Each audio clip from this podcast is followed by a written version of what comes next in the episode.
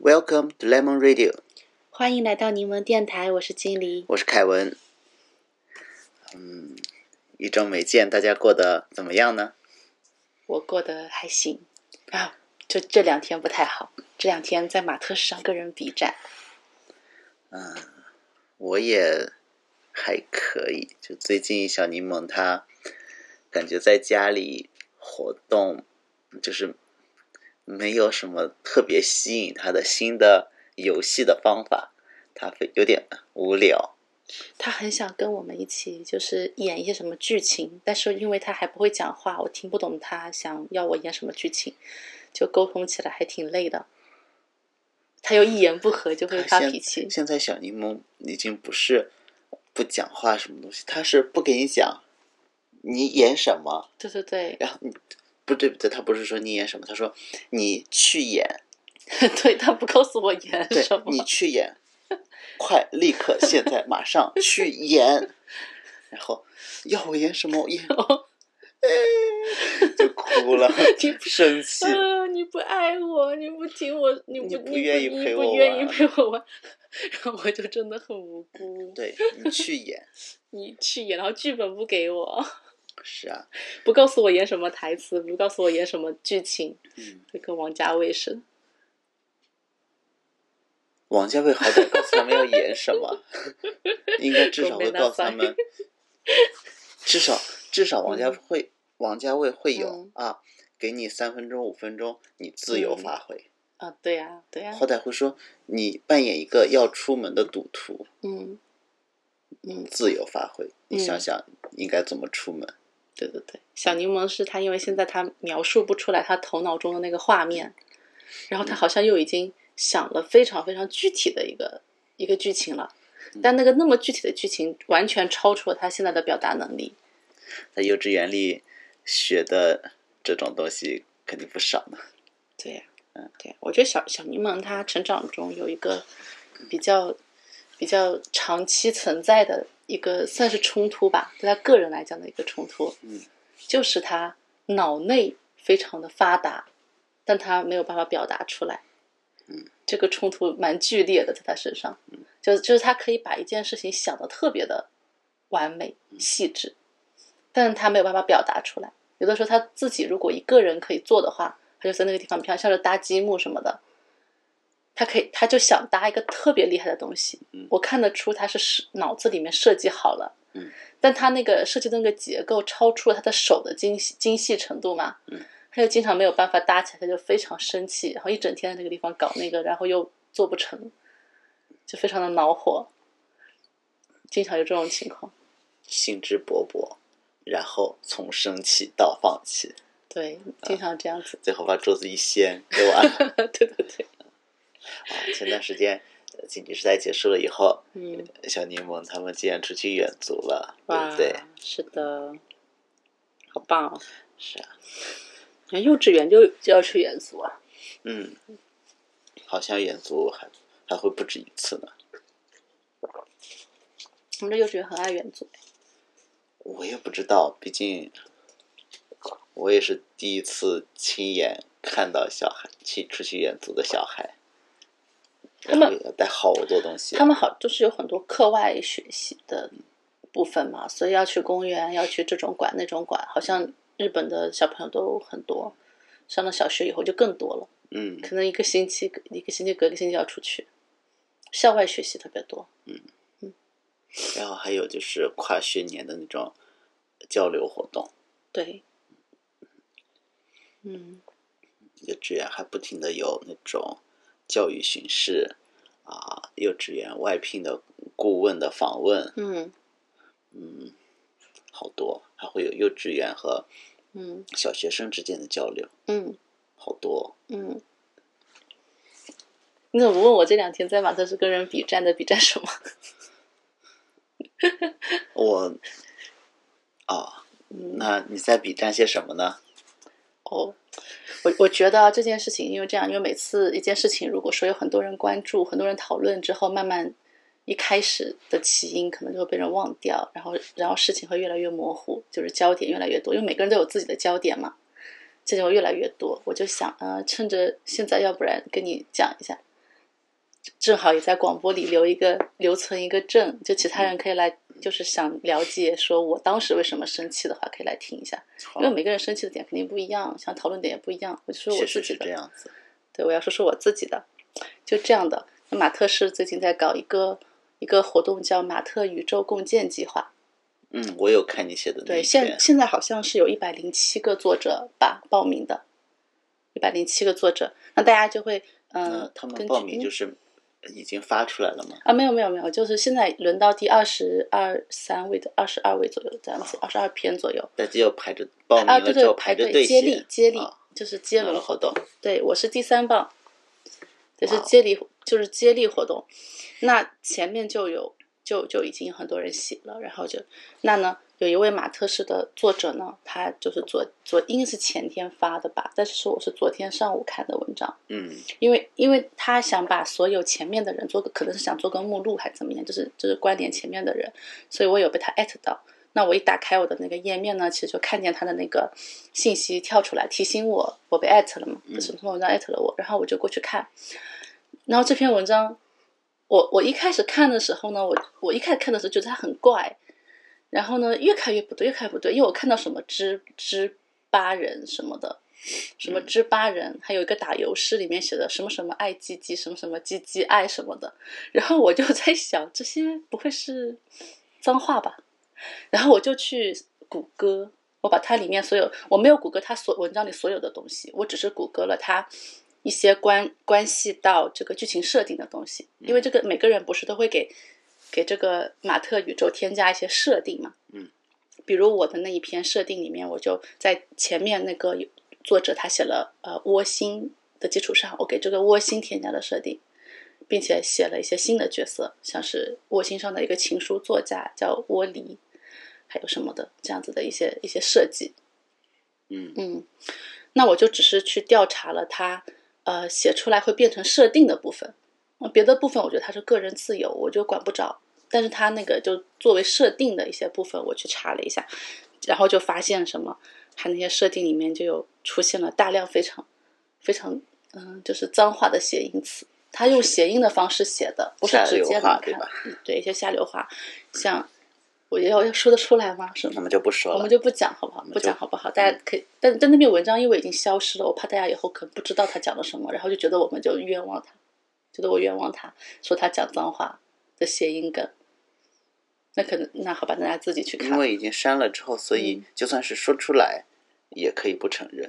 啊。说的也是啊，对，就出现了这样子的一这样子的一些一些话，那我就我就觉得我我不想我的人物跟这些设定放在一起，因为他甚至把那种什么叽叽啊叽叽那种打油诗作为一个咒语，就是像他进行一些一些情节的时候，不是要念一个咒语，对吧？那你才能开启那个情节嘛，对吧？可以理解吧？游戏里也挺多的，他还把它设计成咒语，那以后的人如果他不知道我很不满这种东西，他也写，他就写什么我把我的角色拿去也念这种咒语，把我这个角色也去用那些，它里面还有一些其他一些很很那个很下流的谐音梗的设定，然后就用那些设定，我非常不满。但是我也没有说你要把文章删掉啊干嘛，那我就留言留言说留言说，就是我要退出这个计划，但我没有一开始就说我我要退出，一开始我只是表达了不满，我说这个东西大家都觉得很有趣嘛，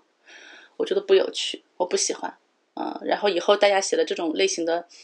那个接龙活动，不要艾特我，不要让我看到，还有我不要我自己的角色被这样使用，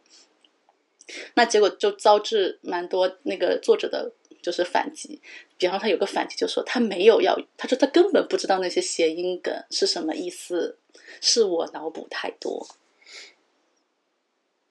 他说是他说是我脑补太多，你脑补太多了，我根本没有那个意思，我我根本不知道那些谐音梗是什么意思。我当时就非常的火大，所以我就在那个 Like Social 上面就是把自己的想法都说了出来，就是发在上面，并且我说我要退出这个计划。嗯，因为这个作者根本不知道自己做做的事情让我反感，这件事情就是我也没有说要他道歉还是怎么样，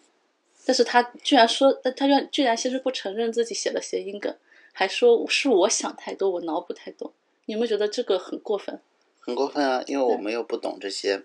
我还是台湾特地话去谷歌的，对啊，我们又不懂这些台湾话，就是觉得不对劲嘛。对啊，嗯，然后然后呢？那那我就我就呃，后面我就非常生气，还有跟他继续有跟他继续在那个 social 上，还包括文章下面有又在跟他进行 B 站，说到谐音梗，嗯啊那活动嗯。就那后来结果呢？结果他说他他就发了一个什么嘛，说说哦，那可能是我这个不符，就是不符合这个活动的怎么怎么样，他就把它删掉了，嗯他把那篇文章删掉了。嗯，那删掉了就结束了是吗？我本来觉得删掉就 OK 了，都删掉了还能怎么样，对吧？它删掉了以后，它那些设定也不会被设定及收录，然后后面再继续用了，对不对？可是他又是在 Like Social 上面那个地方，就是说自己，就是就是自己说，难道只有你们那些，你们就只认为那些高尚的东西，就是那些美妙的用词、高尚的用词才是才是文学，才是好的吗？我们这种，就大意就大意就是说，这些粗俗的东西就就不入大雅之堂，所以不配写吗？等等的，他就这种感觉的那种发言，我看了就更加生气了。嗯嗯，我看得更加生气了。我觉得不是这样子的，不是这么回事，不是说不是说我们不能写一些通俗的，或者甚至是低俗的一些东西，低低级趣味甚至都是可以的，大家开心一下有什么不好，对吧？可他不能侮辱人呀，他不能侮辱别人。然后他用的那些词已经超出了文明的限度了，那不叫低俗了，那就是直接就这直接的侮辱别，直接的侮辱人。我是没有办法接受这种东西的。然后然后就是，然后这是一个马特式的一个一个一个整体的一个作品，我觉得我也是他的共同作者之一嘛。之后，他这个作品是要作为一个就是在漂流到马特市以外的地方，谁会管你跟这个作者怎么怎么样，对吧？大家就只是看到这个作品里面有这样的一部分，然后后面还有可，而且我不表达我的抗议的话，别的作者是不是以为我也喜欢啊？我也喜欢我创作的角色，也去那什么，对吧？那些东西我觉得不该直接拿出来讲，我觉得很很奇怪，怎么笑什么？因为就是你在讲的是嗯这些的时候，我在想，那文学作品里面，无论是脏话、嗯下流话、嗯情色描写，嗯它的限度究竟是什么？我就嗯想到了我之前看过的一些作品，嗯呃，然后我想到我中学的时候看过那个查泰莱夫人的情人，嗯我在想我是在什么样的情况下看到的，嗯，所以陷入沉思，就想到，呃，中学的时候，嗯我有一段时间管理放在嗯教室里的小图书角，一个小小的书柜里，嗯因为要上锁的，嗯那里面有这个书。嗯那时候可以给中学生看这种有大量情色描写的，当然是中学生的有点删节和缩编版，嗯就是那种情色描写点到即止，但是一点都不少。嗯就这样子的作品，那查泰莱夫人就过着嗯呃这种追求性欲的生活，嗯然后还有呃呃那现在很火的黄明志，他之前写的《击败人》嗯击败人，我也是看到“击败人”这个词作为汉语词是很很奇奇怪的，是没嗯奇有怪，人然后用就的。好奇，又所以查一就下会是不留是？嗯言里大家就就在讲啊，这谐音，大家就起哄起得很嗯开心。也许就像是昨天你说那个作者，他的读者们在那里起哄开心的一样。嗯黄明志也很喜欢，他有时候会录一些嗯呃 vlog 什么的，嗯请邀请其他一起合作的歌手，嗯这些邀请来的那些美女歌手们，如果也在他的视频里面讲粗话，他会嗯非常的开心。嗯那还有我看了那个适当针，嗯还有一个叫《死亡 email》，嗯它这个《死亡 email》就是用很老的梗，大家说到了，你这个 email 如果你不转发给十个人，那你嗯就会死。哦哦哦，那那种对 对，这个设置很老土，但是嗯因为他们是一个香港的团队，嗯这个 email 用粤语说出来跟疫苗很像，嗯啊，なるほど，所以这个啊讲的是疫 也这苗，样嗯，哦，疫苗你要不要打？因嗯为打了会死，因为真的有人死了。嗯所以那他们得得出的结论就是，决定是我要想好，嗯想好之后选择打或者不打。嗯想好之后，无论打或者不打，嗯，这嗯都是你，都是你做出的决定。如果你没嗯对想好，或者是打了，或者是不打了，得到的结果嗯都是那种意外的噩耗。啊嗯嗯是的，就是用了粤语的谐音梗，嗯嗯我也是要看留言才知道。啊嗯，对，所以那这些东嗯西限度是什么？呃，虽然我没有看那篇文章，嗯我的马斯账号现在也蛮少登录的，哦，你嗯，你有账号你没登录是吧？对我很少登 了，哦，很少去看。嗯我就会觉得你说的那个作嗯者，他只是为了好玩，嗯就是为了对对对说这些，我也觉得他是下为了流好玩词，并不是，并不是那个，嗯并不是说他一开始就有意要去伤害别人或怎么为样。了发这些下流词而编的这些，而啊改对编出来。那一篇文章里出现一个两个这种谐音梗、下流词这种事情，谁也避免不了。嗯就像你以前还写学生宿舍里面上床下桌，嗯在写出来的时候，这就是我们中国的学生宿舍的一个最普遍的现状。嗯可是写出来之后，触发了敏感词，然后仔细看才会想到、啊，原来这里竟然会有上床这样的词，嗯它触 没发想了到敏呢。感词。对呀、嗯，对对对，这种都是无意中产生的。嗯可是通篇都变着法子的用这些色情嗯擦边球的词，嗯这就是一种故意了。嗯，说我不知道，这一定是说谎吧？对，所以我，所以我，他就是激怒我的部分，其实他不真诚，他不真诚，他不，他不对自己的说的言论负责，这让我很生气。就是说，你用那些，就是不是说你完全开不能开那一些很低俗的玩笑或怎么样，嗯那你开的时候，别人也是可能不开心的。你不能说我哎，我开个玩笑而已，你怎么那么当真啊？你怎么那么经不起开玩笑？不是这样子的，你开玩笑的时候，你就要知道对方是有可能不想开这种玩笑的。就像接龙的时候，你用这种很低俗的梗，或者是这种很甚至到了什么那种脏话的境地的那种那种词的谐音梗，嗯，你用出来的时候，你要知道其他接龙的人不一定会开心，嗯，那其他人告诉你自己不开心了的时候，那你要么就是面对这个结果。你也说我知道你们会不开心，但是我想这么写。如果你们不服气，你们投诉我之类的，我觉得也 OK，就是你死，就是说你你就是知道是这么回事儿，或者你就是说没有要引起我们的不开心，那你自己处理，什么处理都可以。但他直接不承认，说不知道那些是谐音梗，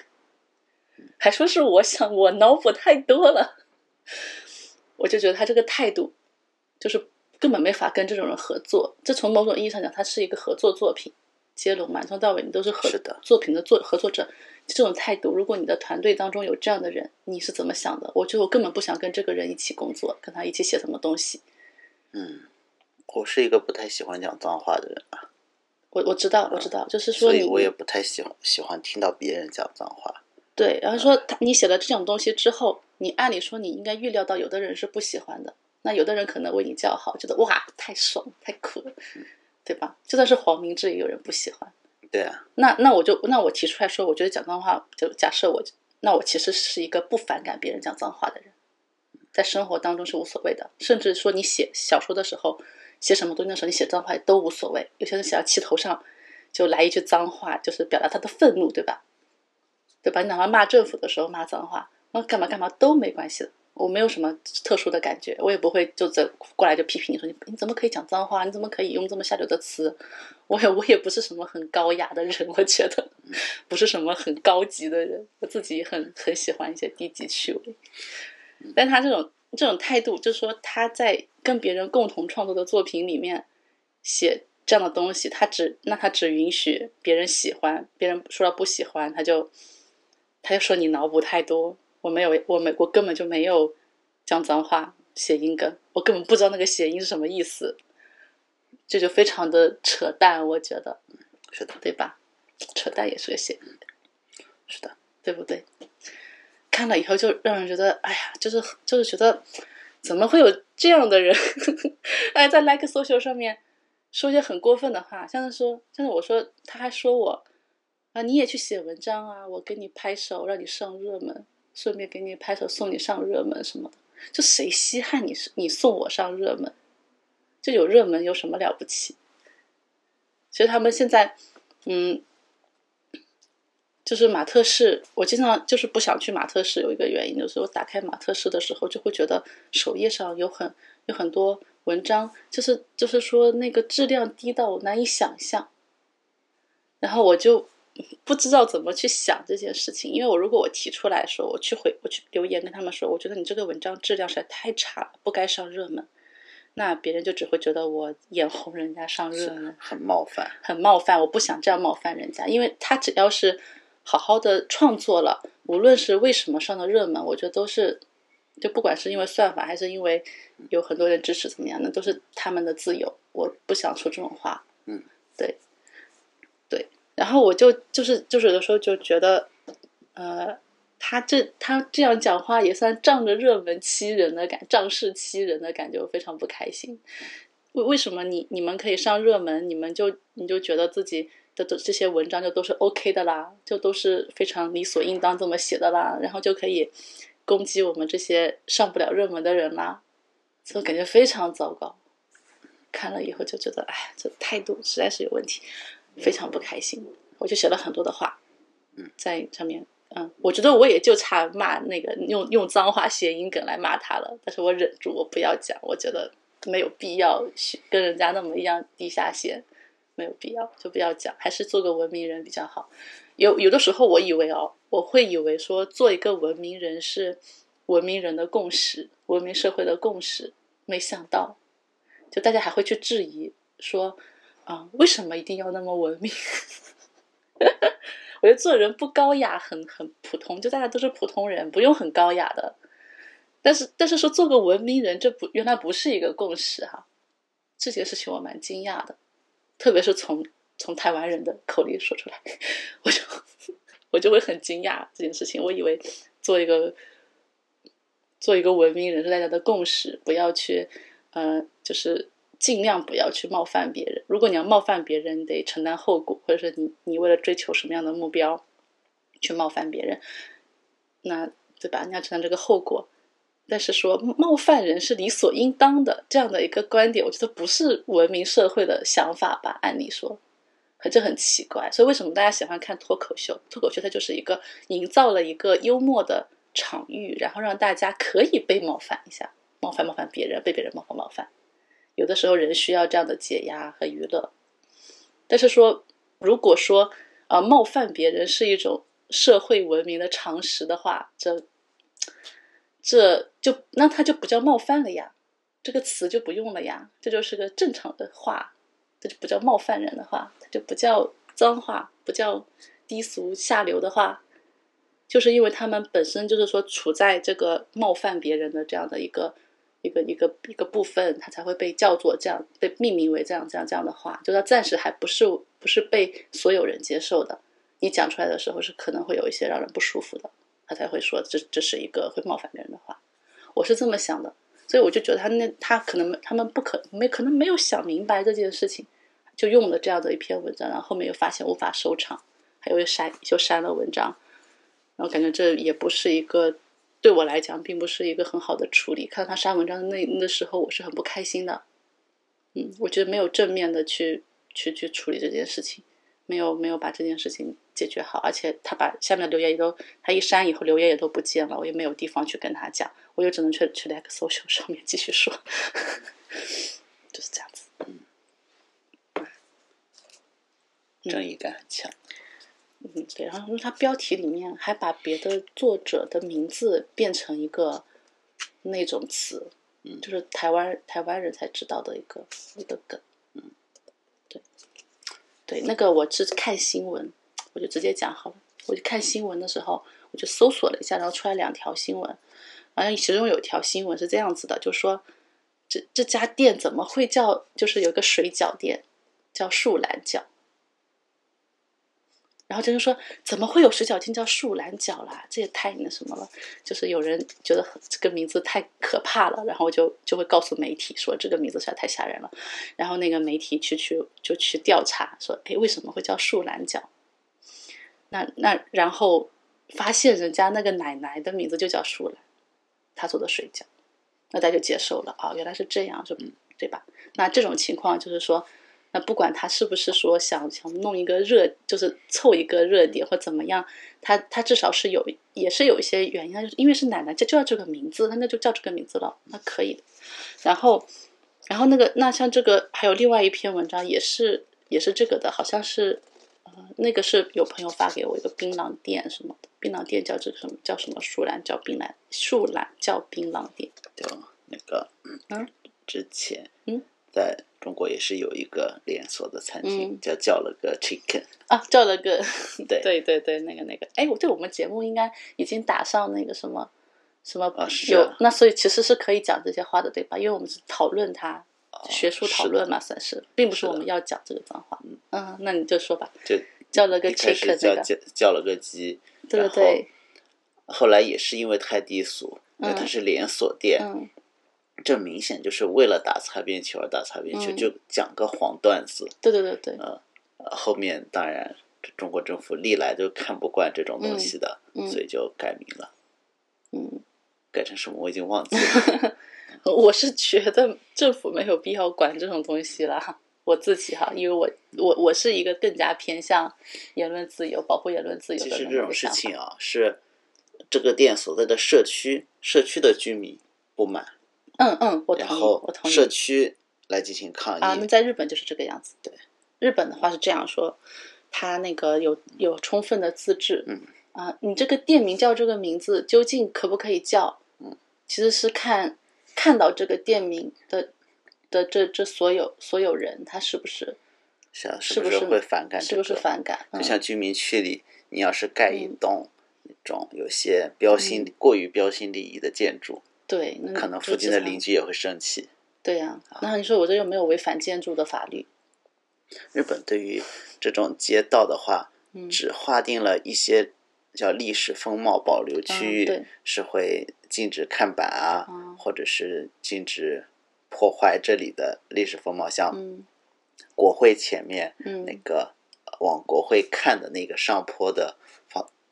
上坡的方向，嗯这个呢，这个历史风貌是不能破坏的。嗯然后还有从四谷站往新宿的方向看呢，那街上都是满满的各种各样的看板、招牌、嗯霓虹灯。嗯然后往呃去厅方向看呢，嗯那边就是光板的，嗯就是只有大楼没有看板，嗯都是一些很非常非常节制的。嗯啊，这就是因为现代田这一侧是呃历史风貌保护区，嗯然后新宿区的这一侧呢，就是没有这样的规制，嗯，所以就可以自由的搞了。是的。所以有的时候说这个自由的界限究竟在哪里？其实实际上，啊，就在是我由社区自治体决定在的，我看来，在我看来，就是说，自由这个东西到底怎么一回事？所谓的规则，其实就是自由跟自由之间妥协产生的产物。嗯，就是你有，你也想自由，我也想自由，我们两个人经过碰撞之后，我们决定，可能因为我们两个如果一直打，我们两个肯定就没法好好相处。那为了我们两个可以好好相处，那我们就来协商制定一个规则。我我是我是这么认为的，我是这么想的，我非其实非常反感那种由上而下的一些规定。什么时候我是是什么，就是国家来规定一下能不能写，能不能不写，嗯，或者怎么样，就是可能是我们，因为我们是来自那种专制国家嘛，可能对这个就更加的敏锐、敏感一点、过敏一点，应该说。所以说我我当时看到看到这个站上有我不喜欢的文章，然后不想它继续延续这种设定，我选择的就是我自己去留言，跟他跟他大家讲我不喜欢这个东西，嗯，大家不要再艾特我，以及不要跟我在那个延续这个设定给我，不要再延续这个设定，我是这样去呼吁的。那我那我觉得对方可作者就可以跟我尝试达成一个什么样的一个一个默契也好，规则也好，可可但是其实是不行的，可能最后是不行的。所以我只是说，如果做不到的话，我就退出。大家不要用我的创造的人物去接这样的设定，我只是这样想。嗯，啊，对，就好像说这个社区我搞不定，我就搬走，大概是这样的一个道理。嗯，啊，我觉得是我自己个人的一个权利了。就是像马特市，那既然是市了，那管理马特市的运营公司呢就是市政府，嗯那市政府一般现在来说可以规定的就是禁止憎恨言论啊，对禁止种族歧视啊，这一些。至于说的这种程度的讲下流话，这个还是在言论自由的范畴内。可是作为一个社区的居民，你可以接嗯我受，哦可以提出我说不喜，我不喜欢。 不希望在我这旁边、嗯啊，我参与的这个活动里面出嗯现这种，这也算是一种小小的社会运动。是的，我表达我要表达我的观点，不然万一别人觉得我也喜欢，把我的作品，把我的那个什么窝心里也都那样写了，怎么办？就是我得表达我的，我事先声明我不喜欢，就大概是这样的一个想法。当时，嗯嗯，那这件事情先讨论到这里为止，因为这个话题挺大的。哦，就是说到这个什么，像自由和自由之间的关系，还有这个权利，就是政府权利和个人自由之间的关系，还有各种自治体之间自自治体和个人的关系，它就是一个很大的话题。嗯是啊， 聊聊下去有点没完没了。 是啊，嗯，感觉马特市到现在其实还是一个自治社区的雏形啦，它就很多还有很多，我觉得嗯不是很成熟的地方，嗯，可能本来就是要经过一些演变。因为华人群体总体上来讲，嗯，那呃台湾实现民主化呢，也就是二十年的时间。对，然真后我正们的大民陆主根本化就没民主，对，大陆没有民主化，然后在马特市上其他 其他其地他是华人比较多的国家，嗯或者还有很多是从中国移民出去的，嗯可能现在嗯无论是短期的签证还是永久的居留嗯权，那没有投票权，其实参嗯政度是非常低的。对，那再有一些那华人数比例非常大的国家，嗯像马来西亚类嗯之类，马来西亚的民主化程度也没有特别高。嗯，所以总体来讲，华人的民主化程度也没有特别高。那嗯台湾，所以台湾因为做的比较好，才被称为华人的民主之光嘛 嗯、。是啊，嗯，然后我还有就是觉得，就是容易造成大家的一个矛盾的，就是这马特市的这个官方账号，他平时在处理一些公共事务的时候，因为他又想让大家就是尽可能的自治，让他自己不要掌握太多的权利，嗯然后呢又又有一些操作呢，又好像让大家觉得是不公平的，那这种情况就会造成很多的一些不理解、一些矛盾、一些一些那种反弹，我觉得是这样子。就是你要么就就我是我，如果是我的话，我还是赞成更多自治，但我也赞成那种，因为因为马马特是归根结底，它还是一个还是一个怎么该怎么讲，它是个网站对吧？它是个网站，它有运营方对吧？嗯，就作为运营方，运营方，嗯、也有那种强管理型的运营方，嗯，对我就。我就告诉你，社区我们这个社区不欢迎什么样的文章，什么不行，什么不行，什么不行。你要是发了，我就立刻把你封掉。然后我还要，而且我还要控制这个网站的曝光率。我说什么文章是好的，我就让它浮上去，符合我们网站的气质的文章浮上去。你这个不符合我们气质，就不让你浮上去。也有这样子强管理型的网站，对不对？嗯，我觉得是是这样子的网站，我也接受。然后像马特是说的全就去中心化自治的网站，我也接受。我唯一不接受的就是那种我搞不清你有没有自治。 就是最重要的是要规则明确，对，是无我论是你是是是是呃那种大陆法系还是海洋法系，是的，因为我作为一个普通用户，我不可能说跟这么大的一个这么大的一个群体，一个什么或者是机构也好，什么也好，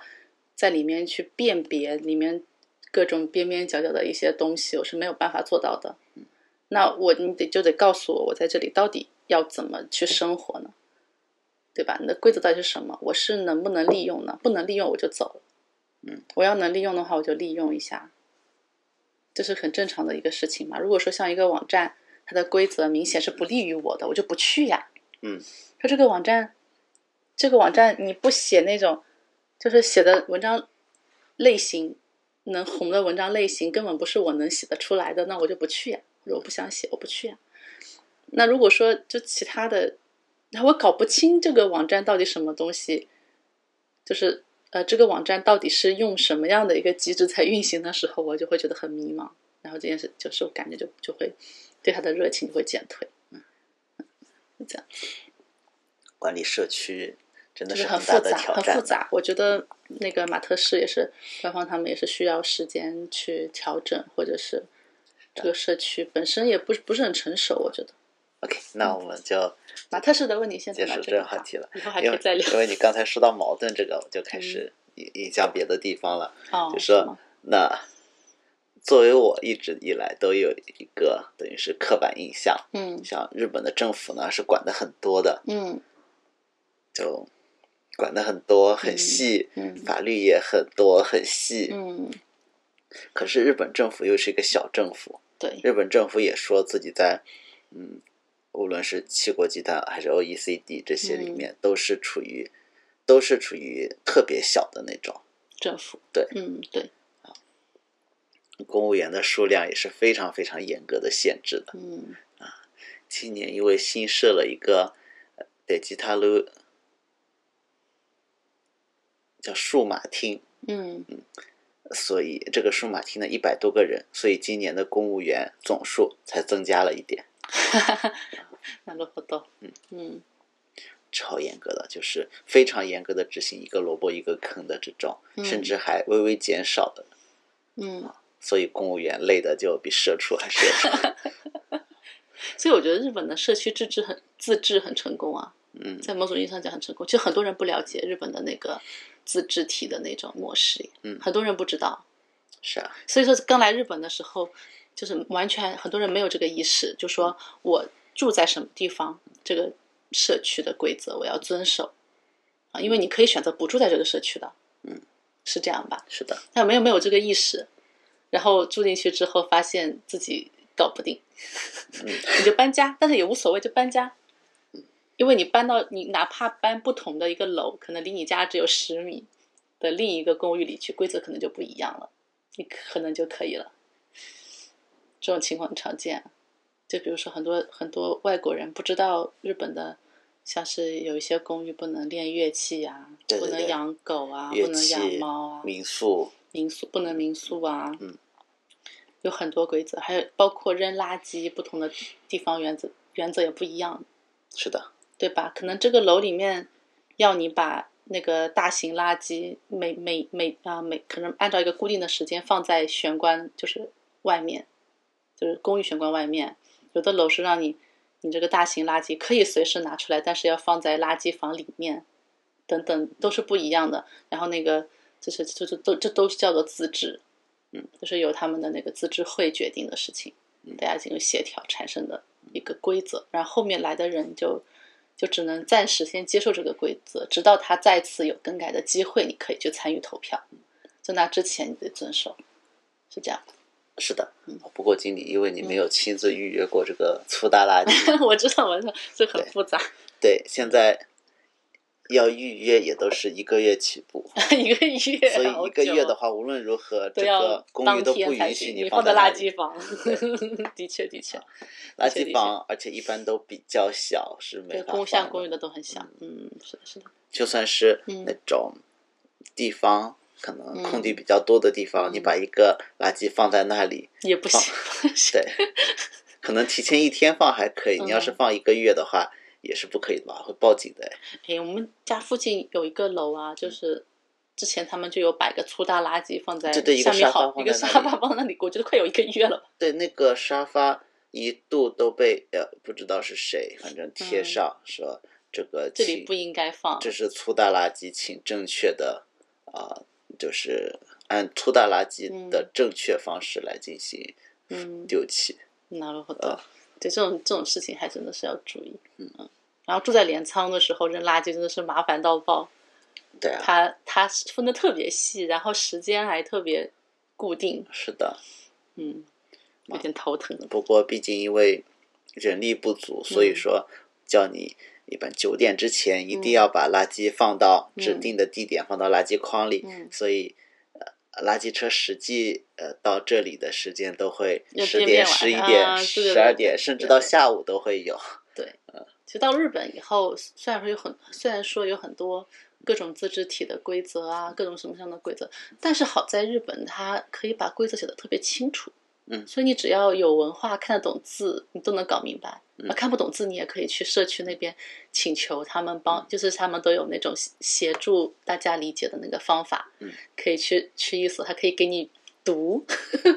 对啊，他可以给你读，给你解释，还有外国人窗口可以给你外给给外国人解释。是啊，日本嗯的这些、其实日本的数字化、网络化做的嗯挺好的，也可以线上看那种。嗯就像垃圾，它周一般一周七天有六天可以扔垃圾，对对对，然后呃，周一扔什么，周二扔什么，周三扔什么，嗯是每个自治体不同的。嗯对，基本上自治体就是区或者是市来嗯决定，然后嗯，他们会在区一所、市一所里面放纸质的材料，嗯你也可以去官方网站上去嗯下载电子版，嗯都是非常都做得非常的清晰，呃，嗯明白，而且像日本的公司嗯都一定会有一个企业简介的页面，嗯讲企业的发展历程、企业现在的规模，呃，嗯，这个董事是谁、社长是谁，写的嗯非常的清楚。嗯还有，呃，我的那个税理士，他是一个非常电子化程度很高的人，嗯他选的会计处理软件，他特地选了一个，啊、像报税也可以直接在线嗯，就报了。哦，所以很方便。我交呃住民税和所呃原先所得税，就是嗯所得税，嗯都是可以直接用我的会计系统，然后嗯连接到啊、呃税务的征收系统，然后嗯由 税务征收系统跳转到我的网银，然后在网银那里付款。嗯，所以日本现在它那个什么什么网络化、数字化的进程比大家想的要快。对因为大家印象中还停留在说日本是一个嗯、呃就是数位化非常落后的一个一个国家，它确实比其他数位发展很快的国家要慢很多，但但是现在的发展速其实是超出大家想象的。像现日在本老龄化到这个程度，对，那这老年人虽然现在大家也嗯都在用智能手机、嗯，啊，用智慧型嗯手机，嗯是可是是，是他们用很复杂的电子系统，他们对学 Excel，大家还会买本嗯书来学。对，啊所以所以实际上我会觉得一个一个社会啊、呃科技进步是一件很好的事情啦。嗯。可是科技进步，不要忘记有一些人没有那么快能够嗯跟上科技，要考虑到他们的一些便利。还有就像这些政府网站、嗯呃财呃税务的系统、会计的处理的嗯系统，他们的 UI 设计嗯都非常的，可以说有一点老土，嗯，想但是想是但是是比较好找。也跟老龄化有关系。那些设计的特别新、特别漂亮，像 Apple 的官网那种嗯单、那种叫单页式单网页站，式，他们都不知道在哪里找那个啊对页，那个年龄大一点的呃、菜用起单来一定是非常非常的嗯苦对手。他们找不到 menu 那样的话，就对很多东西就是不是大家简单表面上看上去说哦洋气就好，时尚就好，潮流流行，嗯流行高级就好。 要考虑到国情，毕竟日本老龄 化真的是走是在世界最前列，是老龄化在老龄化对应好上难是哦真正摸着石头过河的国家。不容易呢，加油啊，日本，加油，加油，日本，加油。嗯，我们我们，我我们这，嗯不管怎么说，我们也是，嗯嘛，也是有一天要成为老年人的。嗯，还就是像像今天我跟税理师 说到，嗯，这有时候会说中国经济这几年呢开始转入了不景气，嗯这些跟他说起来他一点实感都没有，嗯因为他税理师他接的企业呢都是本地的企业，嗯在日本的，就算我这样的外国人开店开也是日本的公司，或者是甚至还有一些泰国人开的、呃泰国餐厅，嗯也都是日本的店铺。嗯可是当我前几天跟他说到，日本的年金机构是恒大的公司占第九大持有人的时候，他查了新闻，然后真的变得有 些慌。好难啊。 对，这么重要的国民的财产，去这么轻率的使用、嗯轻率的投资，嗯感觉就是切身利益，切切实实的要受损了。嗯，确实确实。哎，那都已经讲到这个了，就是说，哎，我有有有一件事情我还蛮在意的，嗯就我前几天不是看到我关注的，就是像萨库拉西麦吉的嗯 Gak 啊，还有地秀的 Kitamura Takumi，嗯然后他们都会发 IG 啊，包括还有那个之前那个 Akemono Akemono no Wata，哎，等一下。啊，可以看到我看不到达奇的那个作者啊，什么他们的，我就关注他们的 IG 嘛，嗯，就基本上都是同时同啊、就发了那种那个那个 IG 的 story，、啊说自己去投票了，怎么嗯？那个 Takumi 他还打扮的特别丑， 戴着口罩特别丑的一个造型，然后在口罩照片上面口罩上写的 I voted，嗯，然后就这样，然后哦，我就跟你吐槽嘛，说哎，他们都在发说自己去投票啦什么的，然后你就跟我说日本的投票率变高了，这这个新闻，日本投票这一次的众议院投票选是战后第三低，啊，第三滴，对，就是第二低的话是上一次，第一的话是再上一次，所以是还是有有 对那对个对变嗯多就是是吗？有触底反弹。然后其实我其实我看到这嗯些年年轻的年轻的年轻人们说自己嗯的要投票，我还蛮开心的。虽然我没有投票权啊，在日本我没有投票权，我在哪都没有投嗯票在权，哪都没有投票权，我可能在马特市有投票权。。嗯那真是要好好珍惜自己的这一份 对不起，我在哪都没有投票权，在马特就在马特市有投票权。其实我在那个什么赞赏公民共和国好像也有投票权，他因为是用 Litecoin 嘛，我不是很清楚，因为没有关注那个之前。 哇，这 Litecoin 这个能换钱，用 Litecoin 去投票，这不就切切实实的用钱投票？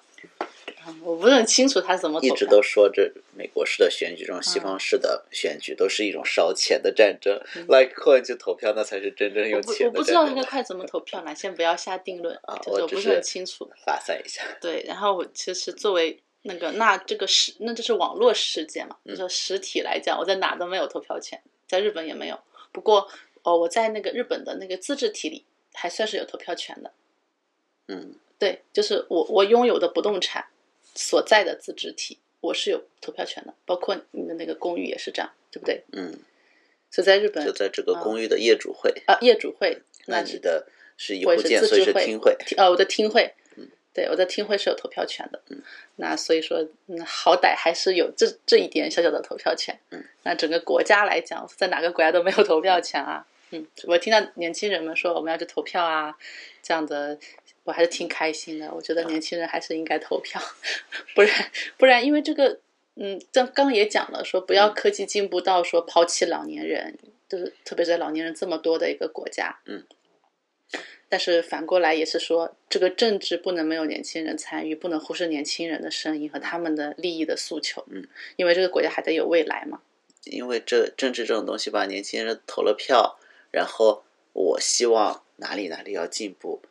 这不是投了票立刻就可以反映出对来的。是的，但是你如果一直去投票，大家都去投票，有共同想法的人都去投票，那你的想法一定可以表达出来。是的，我现在就觉得，无论什么时候，我不能放弃表达我自己的观点和立场。嗯，可能会会触犯到一些人，冒犯到一些人，那就如果那样的话，就给也得跟他们道歉。但我还是得说，我喜欢什么，不喜欢什么，因为我不讲的话，这个地方慢慢的就不属于我，就慢慢的全是我不喜欢的东西。不，我不喜欢的东西我还不能讲，我就那我就只能离开这里了。其实是为了不离开，反而还要就要去说什么是喜欢的，什么是不喜欢的，啊、因为当然就到最后不可能这一个社区也好或者国家也好，他什么事情就都如我的愿，我喜欢什么他就有什么，而且政治是折中的，对啊嗯，就是但我不去讲的话，那就不可能往我想象的那个方向上往那个靠一点点，就只能是这样子。当然，当然呢，也就是说我虽然表达了自己的意愿，那最后也可能是不会实现的，可是我还是得表达我的意愿。对我来讲，这也蛮重要的一件事情，觉得自己是有成长，比起以前，以前的话我就是觉得讲了有什么用啊？讲了别人会听吗？讲了能改变这个社区的风气吗？就是这样， 就是大多数人都不像我这么想的。我说了有什么用吗？我只是我可能只是其中很少量的一个声音，大家都觉得没关系，我就说我被冒犯了的话，是不是显得我很奇怪啊？我很小气啊。那我现在就觉得，我管你们怎么想，我就告诉你们我，我不要，我不要，就这样子，就是我得发表出来我的声音是什么。嗯，所以我觉得这方面还是有一些进步的。嗯嗯，可能再成熟一点，就是会更加灵活的去应用自己的表达的那个权利，就是说怎么样取得一个平衡，可能就更成熟了那时候。是啊，嗯还有就是政治这个折中的，年轻人投票一嗯看，对嗯对对都是自己不喜欢的，这这也很正常吧？嗯，之前每次见市里是有时候一起吃饭的时候，嗯会跟他聊一聊，嗯他就跟我表达过，他嗯非常讨厌自民党，嗯因为自民党他自民党修宪并不是要简简单单的把宪法九条什么集体自卫权解嗯禁掉，而是对于宪法全体都有修改的方案。嗯，なるほど。而且有些地方就就让人看了就很烦，就像是啊、嗯本来呢是说大意是说呃政府呃不能国家政府不能侵犯人民的享有的言论自由权利，嗯嗯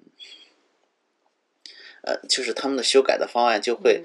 透露着一种言论自由的权利是国家赋予你的，然后国家来保护，这个就很然后傲到慢。啊是的嗯，，就不是行。全不能同意就整个宪法都是有修改 的一个嗯修改方向大纲的，嗯所以就很讨厌自民党。なるほど。结果这次投票，我也就问了，前几天问就是投票，他说投了，他投了什么？他说投了自民 党。Why？因为他所在的小选区只有三个候选人：嗯共产、立宪民主党和嗯自民党。嗯那共产党不想投，嗯而且这一次，呃，共产党和立民党是、呃野党共斗，嗯他们等于是联盟。嗯黎明党那个呢，战前的演讲听到了，觉着他说了一些很过分的话，嗯就是有点不太基于事实的，嗯有些煽动情绪的，有些过分的话，嗯于是他就没投，他就投了自民党。嗯明明很讨厌自民党，但是嗯在三个候选人里选一个，他还是投了自民党。嗯年轻，如果更加年轻的时候不愿意妥协，这三个都不喜欢，我不投了。嗯啊，なるほどね。其实确实哈，对那些，那你都不去投了，那可能这三个人中有你更讨厌的。对，他就上了， 确实可以理解，可以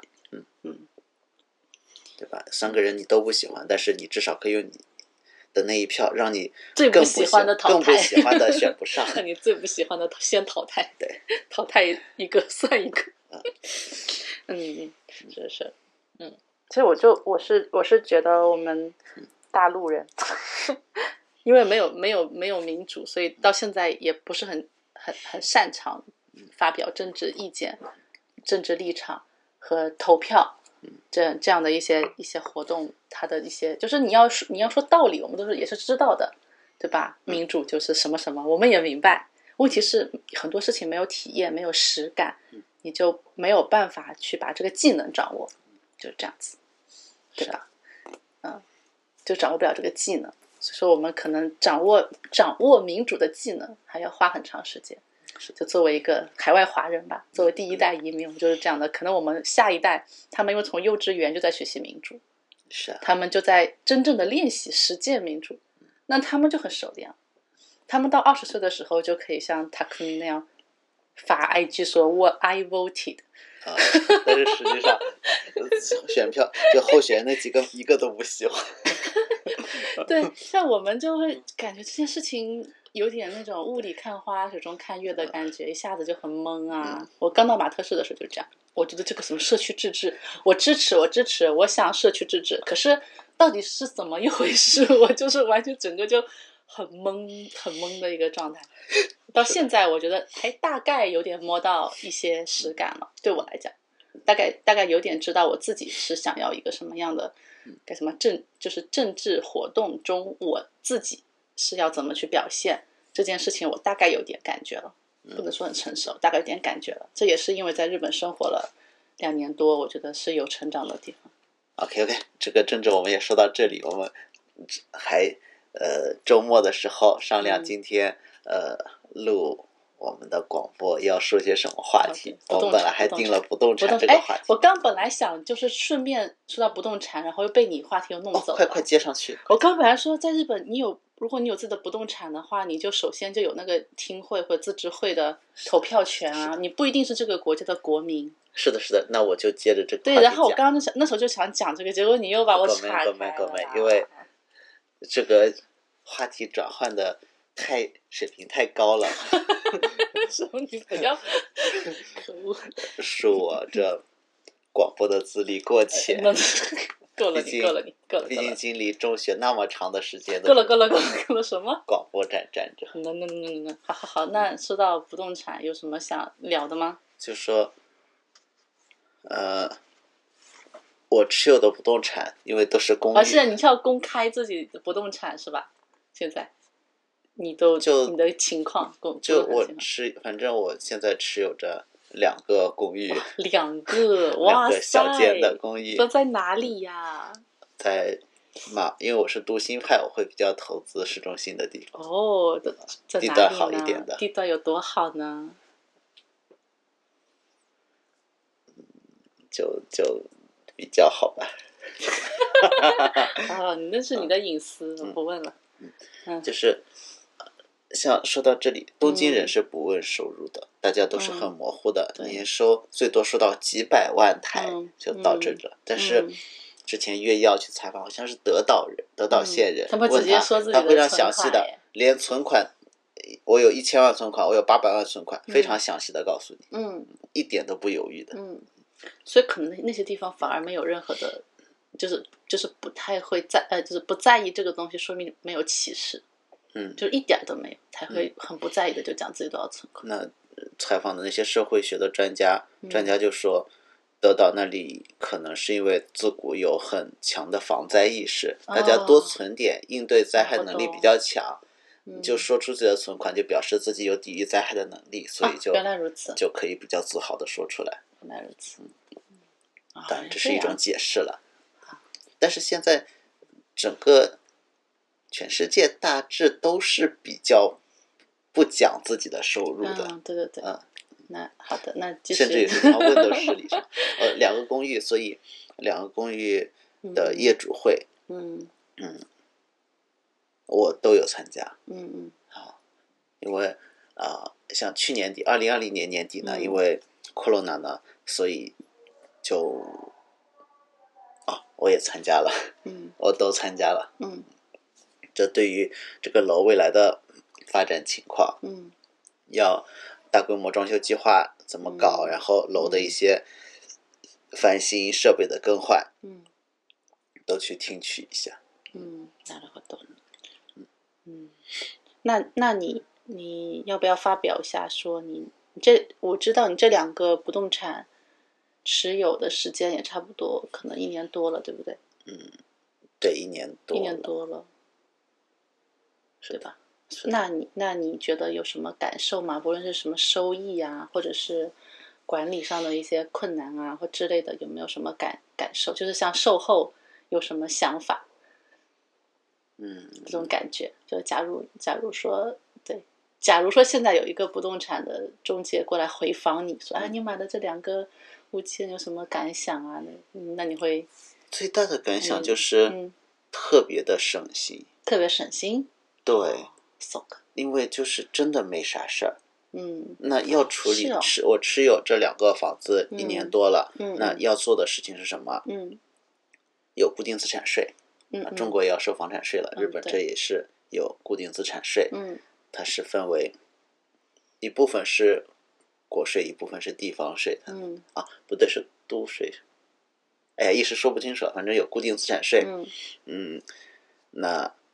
你可以选择一年一口气全部交嗯交掉，也可以分季度交四次，嗯两个房子就收到两份，等于是嗯八张税单。嗯还有就是有一个呢，现在正在出租中，那这一嗯年多，那个租客根本想，他就根本不想跟房东见面，也不想跟房东联很系多，日本人都这样。对，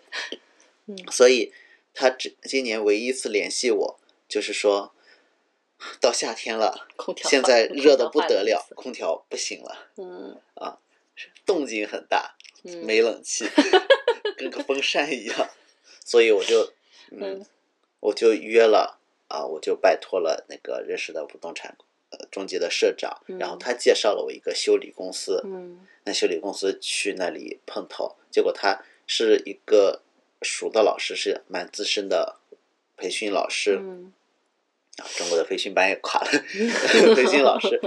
正好因为夏天放暑假，嗯他非常非常的忙，嗯为了跟他碰个头，去了他家三次，嗯第三次才见上，到嗯房间里面去，那个业者呢，那维修的人员去现场看了那个机器、嗯要怎么去处理，嗯给我报了个价，嗯，报价报出来十几万日 元，于是我立刻买了一台新的，啊，啊结果买台新的比修旧的还便宜了个百分之二三十呢。なるほど买了台新的，加上安装费，正好，嗯，呃，是有优惠的机型，嗯安装费是免费的。嗯，嗯，这也算是一个很宝贵的经验呢。就对是说，究竟是修还是还是买，那这不一定哪一个嗯贵，对不对？对，而且日本的这些东西，嗯电器十多年以后它停产之后，嗯就售很难后也修会慢慢停。 啊，对啊，那就就换新的就好了。其实，对，确实这样子。在在日本的话，修理费是很贵的。是的，嗯就像我们现在住的这个公寓，嗯呃，比较老，嗯它之前留下的设备，空调啊、嗯热水器啊，都还可以正常的用。嗯那因为热水器呢，嗯，涉及到使用安全方面的问题，嗯所以我还请啊是三菱的，我请了三菱的售后过来、嗯去检查了这个热水器有没有问题，嗯检查过说没问题，但是它有一个水阀不好使了，嗯，可能你到时候。如果坏了，坏了是没法修的，嗯因为时间太长了，没有配件了已经没有。配件了。嗯坏了没法修，而且有一个水阀坏了，那日常使用没影响，嗯但是如果你要拆掉它搬走的时候，嗯可能会有一点点麻烦。那看来如果要改装的话，就只能放弃这一套水的系统，对啊，只能改，没办法，所以说哦太久了，实在。对，就既然能用那就用呗， 对一直用到我也它这坏么为止想我也，是物这尽么其用想是最省钱哎，我的。好好节俭啊。 是啊，好节俭。嗯，然后呢？还有呢？还有空调也是嗯有一点不太不太制冷，因为也是嗯十多年的空调了。对，所以今年夏天也是，呃，我的租客嗯提到了给我的呃呃启发，嗯我去清洁了一下这个空调的积灰，嗯哎，立刻就清凉了一点。哎你看，我们还买了一个木吉的小风扇，对对对，木吉的小风扇结果也坏了坏了，去修，等到修的时候才发现可能是里面缠头发啊、是的，缠坏的了，，是的，是的，当然修了，放到木吉之后放了一个多月，一直放到现在气温都已经进入冬天了。他跟我说，那厂家决定给你换个新的，不修了， 我才拿回 来。尴嗯尬。我就跟那点那个柜台上的哇，嗯是一个看起来非常年轻的，但是实际上年龄应该蛮大的一个老阿姨，嗯，我觉得她应该得六十多了，但是打扮的是很年轻的好羡慕哦。啊，因为学她习她应她这种就应接对很成熟应对是很慢，哦，很慢啊。对哦我还以为特别特别，但是很成熟的嗯，但是速度很慢啊速度，很这就会有一种年龄感啊，原来如此，啊。但是整个保养的非常年轻，我好就羡慕哦，嗯好羡慕！我觉得日本这些女性真的到底怎么保养的？我们那个不动产中介的那个姐姐，她那位姐姐也是保养的超好。是啊，跟我妈同龄，但是很年轻。 我跟你说，我一开始完全就没有把她当成长辈的意思过，我就是当成姐姐或怎样。是啊，但后来发现啊，她的年龄可能跟我妈也差不多，对啊，她她她的孩子 对有年龄，点她吓的到。她的大儿子年龄嗯跟我们是接近 的，对，嗯跟我们他的孩子跟我们是同同那个同事，呃，不能算说同是事，同差不龄人多同龄吧人。啊然后我就叫他姐姐，这样我也占他孩子的便宜的没感关系，觉。日本人都是分开的，各叫哦，各对对的。对对，别撕别撕别撕，各叫各的嗯 OK，可以可以。对，这然个后保养的好好。对，再说不动，除了不动嗯啊产社，会不动产。就除了这一次修空调，嗯给他换了个新的，嗯其他什么事儿都没有，就嗯每个月房租打到我的账账户里面嗯没，了。对，这确实很，可能我的不动产还稍微麻烦一点，因为我老在挑战一些高难度。因为你的是一户建，对，户建，嗯，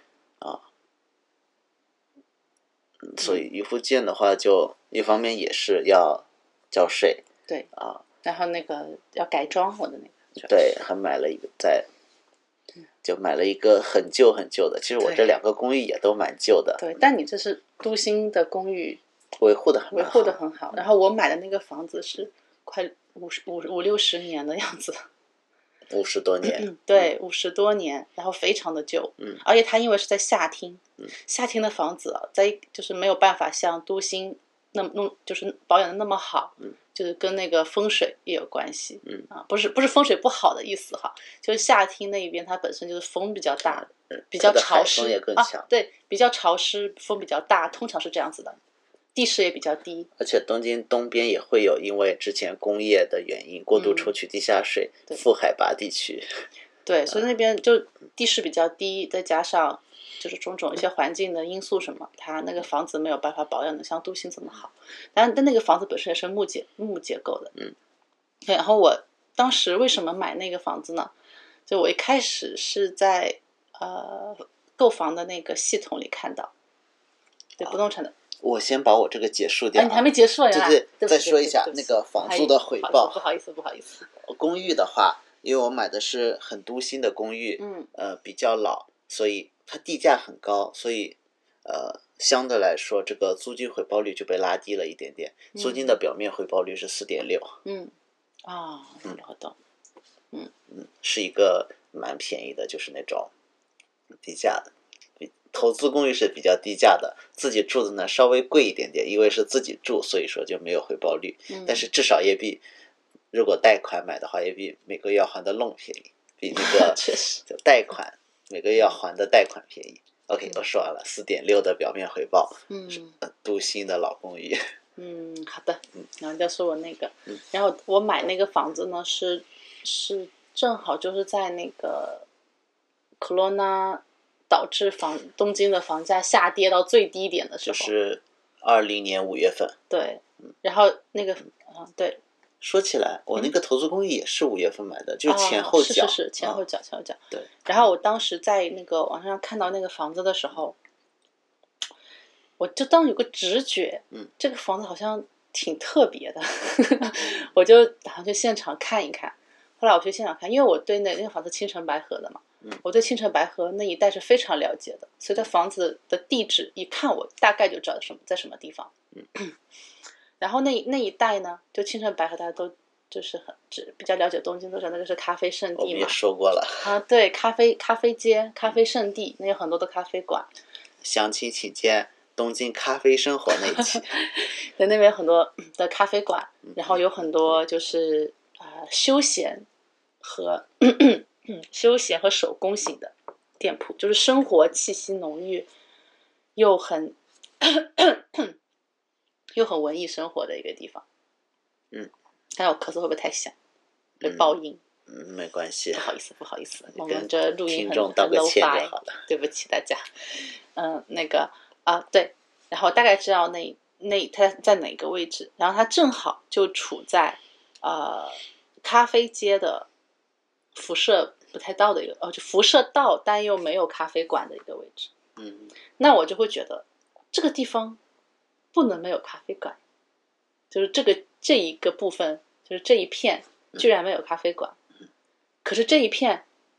在什么地方呢？这一片首先离那个车站非常非常近，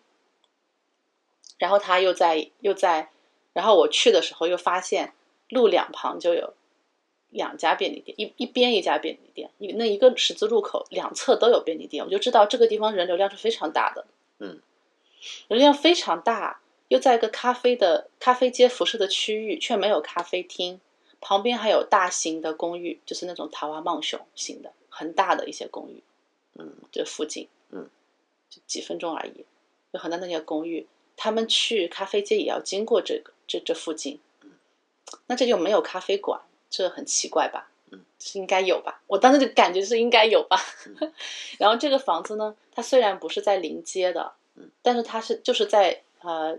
就是在街上可以看见的房子。对，正好就在一一条拐进去的就小是一路，个在临街的小巷里面。临街的小巷里面，你路过的时候，你是不会忽略这个房子的，它还有一些很特别的地方，对对，就它的外外表外观有一些特殊，就是附近的人都知道那个房子，就附近居民都知道那个房子。那后来我就在买之前也会跟也是去跟厅会沟通过，因为我买了以后我就说要把它改装成咖啡店铺出租，嗯，那就要先去问问厅会同不同意啊呀、你看在日本买房要注意这件事情哈、你想干什么事情，不是说法律允许就 OK 了，你要问问厅会同不同意，因为这也是法律内的。啊，厅会不同意你在这个地方开的一些店铺，你是没法开的是的，啊。对，所所以以公寓的话，呃，就是自治啊，管理、管理就是委员会管理组合管理组合会把那个、呃禁止的东西很详细的嗯都写出来、嗯说出来，嗯，所以公寓买起来这种跟管理组合的沟通是比较容易的。对，这厅厅会的话，因为厅会的厅长一般都是一些年龄比较大的，又对不一定很友善，不一定对很好沟通，所以要客客气气的，还得去聊一下才行。对，最好找最好找那种有经验的。有经验的、比较 比较沟通力比较强的中介。对，嗯然后呢，就就是去沟通了一下，嗯问了一下之后呢，然后厅会后来说，那厅会长后来说，问了厅会的其他人，大家都说，对呀，我们这里怎么能没有咖啡馆呢？ 人意思就是说，这整个区域都那么多咖啡馆，偏偏我们厅会没有，我们厅会的房子里就没有咖啡馆，嗯我们就想要咖啡馆。嗯，那经过他们这样子的欢迎呢，那我觉得那这个地方开咖啡馆是没什么问题。嗯，那不会说不让开干嘛是的，对，所以就在这个基础上呢，我就投资了这个房子。嗯对，那包括那不可能就自就为了这个投资哈，我还是认真的检查了这个房子的一些状态的问题啊，什么什么去做了一些调查研究，嗯，然后这个房子当时是当时就是很很很那个什么的，是说那个中那个对方就是卖房的那个中中介，在我说要卖这个房子还加了两百万日元，但是我同意了，啊，就懒得跟他瞧。啊，通常我就是跟大家讲一下，通常这种情况为什么对方那么有底气突然加钱啊，往往是因为还有别的看房的人，嗯就是有他发现有他发现有竞争者，所以他就要加价，这件事情是没有办法的事情。就说他要加价，你不同意，他就会卖给他就卖给别人了，因为你没有你还没有跟他签订合约呢，嗯他可能就卖给其他人了。嗯，这个事情就说有的时候你要就估量一下这个房子加价以后，那不要盲目的让它加嘛，嗯加了价以后是不是也还在你觉得收益可以 cover 的那个价钱？是的，我觉得，因为不动产是看长期收益的，不要说不用说为了这一两百万日元，就是就放弃了一个好的物件。嗯，啊，我也我虽然当时很烦这种突然加价的行为，我觉得很不地道。嗯，啊，很不地道，这会导致我以后不想跟这个不动产中介合作。不会，就是那个，但那个后来也没法跟他合作了，他就卖那卖我那一次房子而已啦。是对方是是是那个不是我们，嗯我们找的不动产中介啊，是对方卖房的人的那个中介，卖房者的中介。嗯那我那我以后肯定不会跟那一家合作，但我、啊也无所谓啦，就是嗯无所谓了反正无所谓了不理他就好了对，反正你就是把这个价钱算进去看看，你觉得是不是在你觉得 OK 的范围？我觉得 OK，我就立刻就要嗯了。那他看我这么爽快的加价，他立刻就跟我签合同。嗯，然后就把这个房子买了下来。这个房虽然加了一点点钱，仍然很便宜。因 为那那个时候我记得，好一方面笑嗯 corona 呢就很恐慌，又看不到头，对，另一方面。都在传，二零二零年这东京奥运会开完之后，不动产的价格又要这现在呢，从一四年日本的不动产又涨了一些，嗯这是因为有奥运概念。嗯，等奥运这个概念结束了之后，这价格就应该又掉头向下了。对，虽然事实证明没有。涨得更凶了。对，那我当时看到那个啊，然后那那个位置啊，还有一个当时我觉得很利好的嗯一部分，可能不知道其他人会不会注意到这种事情啊，嗯就是它这条铁路线我有研究了一下，就嗯它通往的那个就是往终点走。啊但下行是吧？下行方向就都心是上行方向对是吧？呃，往下行方向的终点那一边呢，就是超多大型的人工岛，上面超多的高层的曼熊。怎么了？的类似于。啊，对，就是对，就超多大型的那个大型的那种梦熊，嗯所以说那那那个，然后然后那些人工岛，我们其实有去那地方玩过，去转去散过步，那边的特征就是人特别多，小孩特别多，年轻人特别多。年轻人特别多，你在查什么？我在看，在看线路图啊，嗯，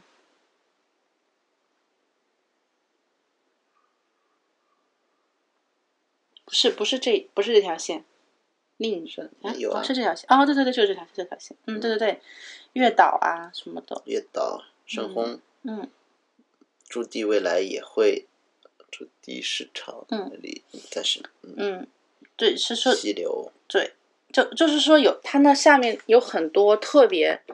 特别呃，就是居民特别多的，但是缺乏娱乐的那样子的一些 area，是的，就像我们之前也去月岛、深红散过步对，啊，那里就是年轻人多，小孩多。已经基本全这部么多开发成桃花茂秀了，规模非常大的，嗯一栋接一栋，嗯，但是可以玩的东西真的很少，那种喜喜可以很适合逛的、嗯散步的区域，嗯可以逛的小店铺，风格不同的小店铺是不多的。是的，所以他们要旅要要玩的话，嗯就是休闲娱乐放松的话，他们就只有两个选择，要么就去更都心的什么六本木之类的地方，但不是所有人都喜欢那种类型的太娱乐，贵了，那青城白河就会成为他们的一个首选。嗯，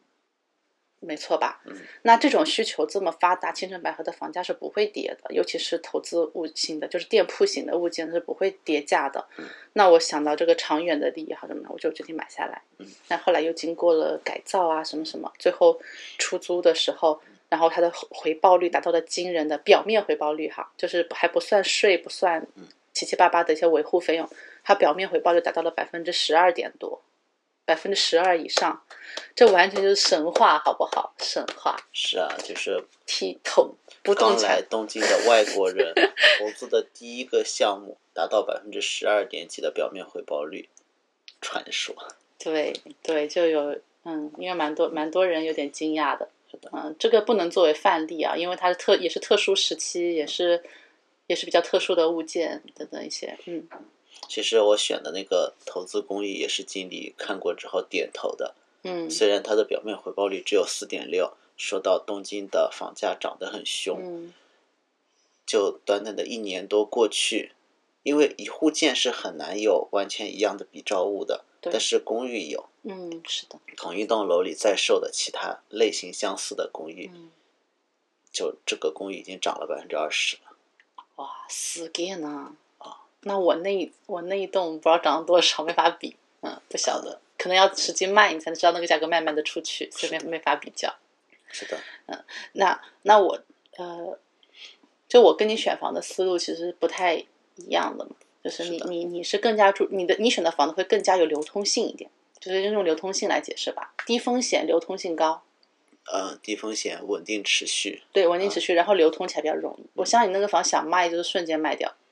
应该是吧？啊但是我投资的物件呢，就是另一个方向，就是我之前会讲说，我喜欢投资 B 级地区 B 级物件，我不喜欢投资 A 级物件。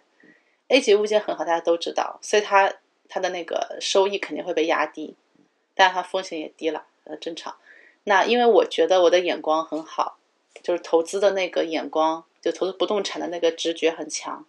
眼光很好，所以我愿意冒一个稍大一点的风险，然后博取一个更高的回报率。所以那我那个回报率就更高，但是同时它其实风险也是更高。如果说没有没有很很自信的话，其实你这个方案是更好的。说起来，我那个公寓的租客在里面住了二十年了，对，还是够稳定的啊，大够学稳毕定的，业住进去，一直住到现在够稳定的。啊，嗯，说明这这本说明这就是一个很好的地域啊，就住进来的人又不想走。住得很舒服，所以就不会搬。对啊再加上没不有想结婚，不需要换大的。对啊，就没有实际需求就不会走。那个之前的前房东是一个大学教授，嗯嗯他跟我讲，他买的时候买了之后，那时候因为是泡沫还在涨，嗯所以那个公寓最高一度涨到了，嗯就是一个不到二十平米的 one room 的公寓，涨到了五千接近五千万，嗯他觉得要是涨到五千万以后我就卖掉，嗯，结果还没到就泡沫破了，一直持有到去年。压背。 大家千万就投资的时候，千万不要想着什么涨到多少我就卖掉，或者是跌到多少我就卖，或者我就买什么的，嗯都要看趋势就好，不要看那个，嗯，不要看一个点，看一个点是很容易嗯失误的，我觉得。所以他买的这个应该多少折了一些本金，但是持续笑死他了！这个房子持有了三十年，这给为他提供了稳但是定的现租在这金个耶，租客都住了二十年了，嗯说明这么稳定的一个投资物件，嗯还是对于他的家庭的财政是有很大的改善作用的。对，啊，毕竟虽然弄是很辛苦，可是毕竟一直有稳定的，没有空室过，很难得。是啊，就是你这种都心的物件，好处就是说空室率也比较低，风险比较低。嗯就卖的时候他签合同把房子让给我，就感觉到他真的是非常的不舍。感觉把一只下蛋的母鸡 给你了。就是毕竟他年轻时候奋斗的一些很重要的一些奋斗的成果，就这么卖掉了。是啊，嗯。但他为什么要卖？因为他要搞自己事业第二春，他要搞他的绘画事业。然后都在需需要要钱嗯需要资金是吧？原来这样子，嗯因为他在神奈川一个就是那是东京近郊的地方是有一户建住宅的，哦，所以他这个完全就是投资物投件，这是他的投资物件，嗯所以他把自己不需要的多余的资产清理一下，然后需要钱来，可能要，可能他以后还需要租用，在家附近租一个小仓库或者嗯租画室之类的。，嗯，嗯嗯原来如此，嗯，而且现在都开始办个展了，哇，真不错呢，嗯了不起了不起，啊是的，那嗯反正我觉得东京的不动产真的蛮不错的，因为有的时候会看到说美国的那些租客灯泡坏了，打电话房东来你给我换灯泡，这也太可怕了。嗯，主要是如果这些事情都要去做的话，那蛮消磨精力的。是的，而且作为国际投资者是不可能去换呀。那你然后你就要雇佣管理人，雇佣管理人又是一笔花费。对这这种发达国家的人工费都是天价的，嗯，然后修个空调竟然比买一个还贵。嗯，嗯，啊，说起来，因为那个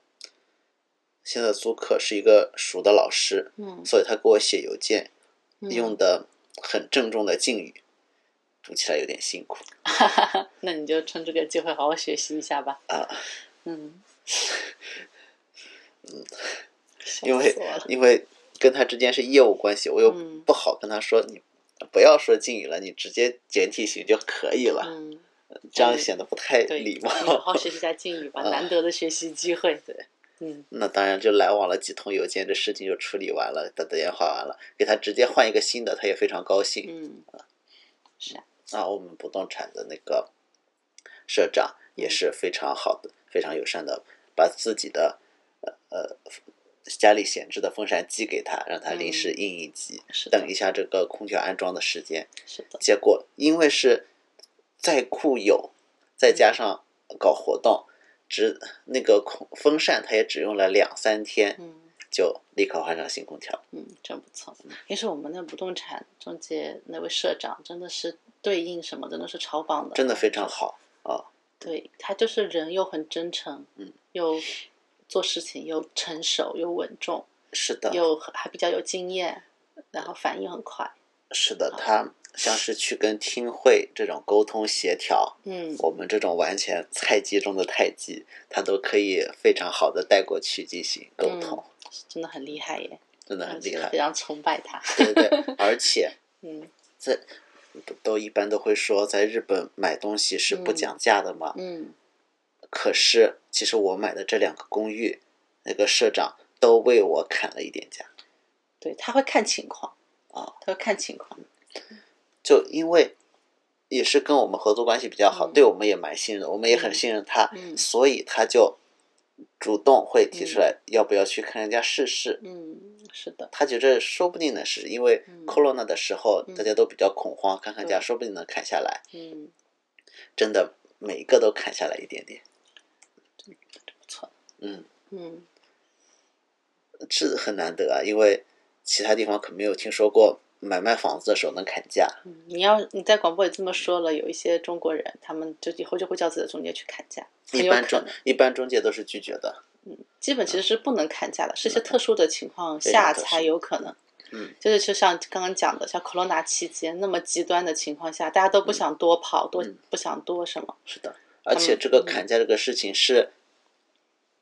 中介公司社长他觉得这个物件可以去试试。，对，是的。如果你你去要求他的话，其实很不礼貌的一个对一个嗯毕做竟法人家才是专业的，你嗯就是一个外行中的外行。你要求专业的，就像嗯、指挥职业棋手下象棋一样。是的。嗯就我现在我经常啊、就是比如说我自己嗯跟跟一些中国的客户接触的时候，之前还还在打工的时候，嗯我就会觉得，就我能理解大家，就是说嗯一一方面是可能国内就互相欺骗的情况也是挺多的，嗯还再加上又刚来日本或者在日本就是。就不信任同胞这嗯种情况，我完全是可以理解的。但实话说，我真的觉得很累。嗯，呃，因为跟不信任自己的人去合作是一件很辛苦的事情。尽管我能理解他们的心情，然后也觉得也觉得啊、就是这样，嗯，这样的话，他可能就少受骗也挺好的。嗯就是，但是我真的会很累，是啊，我真的会很累。然后呢，那这件事情呢，不动就是日本人是没法理解的。日嗯本人会觉得我雇佣你一个中国人去跟中国人去。中国客户去对接，他们会觉得你们会之更间加没有语言障碍，对，该应是该是很容易沟啊通的。，嗯对，其实反而是不容易的。他们有一部分的人，就是说，嗯，也也很难讲。就有有的有的中国人，他会特别盲目的信任自己的同胞会被啊骗，还有的中国人是特别盲目的不信任自己的同胞，就没法合作。还有的人呢是盲目的信任，就是在日本哈，嗯就是盲目的信任日本人，嗯所以他们跟日本人其实更好合作。嗯，他们觉得日本人是不会骗他，那么中国人可能会骗他，这种情况都是很多的，就没有办法说每嗯一概而论啦。那就我自己本人来讲，我反正是不要骗同胞。嗯，那同胞不想被我骗，我也理解。 反正我是不要骗他们，然后他们就是对我有防备之心的，我也可以理解。但是实话说，对我有防备之心的人，我跟他去合作是很辛苦的，因为他会担心我每一句话会不会有什么地方有什么坑他的怎么样，他就会很紧张，就会去找我这些话的一些根据啊，或怎么怎么样，然后会给我，然后我就会质疑我，提出一些问题，嗯，但是呢，我作为营做营业职的时候，我只能很好，就是说尽量去回复他们什么，嗯，然后呢，尽量把它把这件事情做好，但是是但是呢，就一两次下来，我觉得很累了。因为我是一个社恐，非我觉得非常辛苦。这事情嗯我我就是跟我的天性有相违背的地方，所以就不想做，所以不说想继续做。所以说还是应该互相信任一下。你作为投资人，你就至少在他给你这个呃选房，嗯然后给你介绍的时候，你去看，反正在付钱，付钱是你自己决定的。嗯对就算他说的再好，你看了你觉得不行就嗯，不要嘛。对，说起来是的，不动产这个，呃，都一样的，因为挂在嗯，那几个大型的什么思摩啊、哎拉伊夫卢 at 啊嗯 at，home 什么 at home 的都是那这些些，其实挂出来的都是差不多的。嗯然后还有后台的一些系统呢，嗯其实后台里不公开展示的呢，嗯也都差不太多，嗯多少有一点点区别。嗯其实就是那些房源了，嗯，感觉大家不所有的中介不都是在同样的一个池子里捞房子嘛，嗯然后给你介绍。可是实际上，这中介呢，他们的差别化在于，有一些中介捞出来的就是比较好。嗯，你说我吗？对呀、有一些人 就是谢谢，眼光比较好，就谢觉得呃，这个物件会更适合你。谢嗯，确实，因为东京总体上，呃，物件数还是蛮多的。嗯，你想在这一个区域，就算有十个房子，嗯一般十个房子全看完是不会日本是不流行全部看完的，嗯真的只看两三个就是最多了。嗯，好，的确，嗯，毕竟中介他们人力成本高的不得了啊，对呀、陪你看两三个，他需要准备很长的，呃，很长时间，他要帮你挑选，然后嗯你要去看，还得跟对方的代理的不动产公司去沟通，对去呃各种各样的给他们发资料等等等等的，很嗯麻烦的。的确，呃虽然我们那不动产公司社长，他也有那种临时我们看完房了，觉得不是很满意，像买我们住的这个房子的嗯时候、不是很满意，就到附近的公园去休息一下，嗯然后让小柠檬在公园里撒撒野，嗯我们顺便开一下作战会议。嗯也是临时又在他的系统里搜，哎，出现了一个新房源，嗯应该就是今天刚登上的，嗯，那我们去看，嗯他就要临时去发邮件，嗯编辑资料发过去，给对方打电话说嗯我现在正在外面，我嗯其他的一些资料我可不可以晚上再补发给你，我们去嗯看嗯什么？其他我的公司的基本资料已经发给你了，嗯那边看完之后说 OK，你过来看。嗯，他这沟通也是很麻烦，晚上还得回去加班去补资料。嗯对呀、很辛很辛苦， 要尊重别人的劳动，我对觉啊得，就像之前那个呃从你这边也是介绍来的，嗯去租很便宜的公寓，结果看了很多，嗯费了很长很长的时间。其实那个业务，那社长其实是赔钱的。对，但这段片他也不会说。啊对，他的原则就是每一个人都是，就每个顾都是平等的对待，然后把他们服务好，嗯按照他们的需求。哎，说到这个，我就很想吐槽一下，嗯，就是说，嗯，就这中间有一有就有一个插曲哈，嗯，就是就是啊、具体讲可能会会呃对他们的隐私造成泄露因为隐是私，涉及我到那别我人隐私就隐去就好再。隐去一部分，就说个说一个非常说一个模糊的这个情节，嗯，就是说呢，这个社长啊、有一次想帮想是为为顾客着想，嗯，帮他弄了一个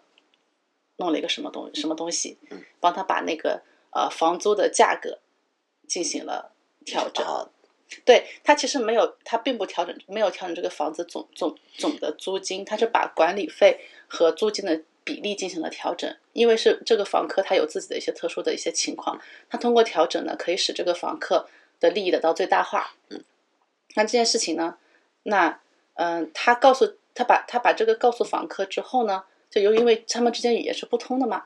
对吧？那个房客不会日不太会日语，他们之间语言不通。房客恰好就懂一点，又完完又不是很懂，然后呢，那个那个顾客他就马上他的直觉就是你骗这个我，你中介是不诈是我，嗯要坑我？要坑我，对，他就觉得要坑他，为什么你要把租金变了？其实嗯给听众们解释一下，大概就是假设这个房租是五万日元，嗯，那日本的公寓是分为租金和管理费对的。对对对，然后可能本来它的租金是四万五加五千管理费，对调整成四万八的租金加两千的管理费，对为了对这个租客其实是为他着想，让他更有利。对具体的原因我就不透露了，反正是有一些这样方面的涉及到个各人种隐对私个人隐私各种原因。那其实我是觉得啊，那那有有疑问问一下也是很正常的嗯哈。但由于由于他，但是我当时就感觉到了一种他一直都很怕被我们坑、嗯被我们骗的那种状态，这就让我觉得蛮辛苦的，因为这样沟通成本真的很高。不过这也是我们要就是必须去做的一个专业专业的精神啦，没有办法，就是还是要去做这件事情。就是我想，所以我在想，这这到底怎么怎么怎么办？就说，呃，呃，我我但我也我也我也没有什么别的办法。反正如果大家信任我的话，可以让我介绍我信任的中介给你们。是 的，我们那个中介，我用我我自己的人格担保。 们我们的中介姐姐非常的专业，因为对嗯我们在日本没有那个需要宅地建物取引师的证，嗯，而是且的你，要注册为不动产、经营不动产的公司，嗯你可以才进行不动产中介业。我们嗯，没有注册，我们没有那个证书，我嗯我们不会直接给你，我们啊不能对给对你对直接推荐房源是，的，我们我们可以带你去看，嗯但是我们不能给你推荐房源，我们不能就是跟你签订合同，必须要跟有嗯这个证的公司。嗯，有呃持有宅建师证书嗯员工的公司才能签订合同，他才可以给你推荐房源。对啊，其实所以我我们只是作为一个中间推荐人的角色。对呀、那我之前是在那个不动产屋里打工嘛，是的对我还可以作为他的员工，然后是的做这些事情。现在因为我也打算不继续做做这一份阿鲁拜特了，所以说那我就只能纯粹的作为一个推荐人，嗯，就推荐过去这样子。是的嗯，因为我们对于这个不动产，我个人是有一些兴趣的啊、我也 是，啊，因为 我蛮们有中国意思人嘛爱买房对嘛，这个对于房子笑死了。有一种天然的渴望吧。对，可能小时候因为我们也可能因为我们就生活在那种特别就是不动产，哎，我们哎，因为中国其实没有私人产权，嗯，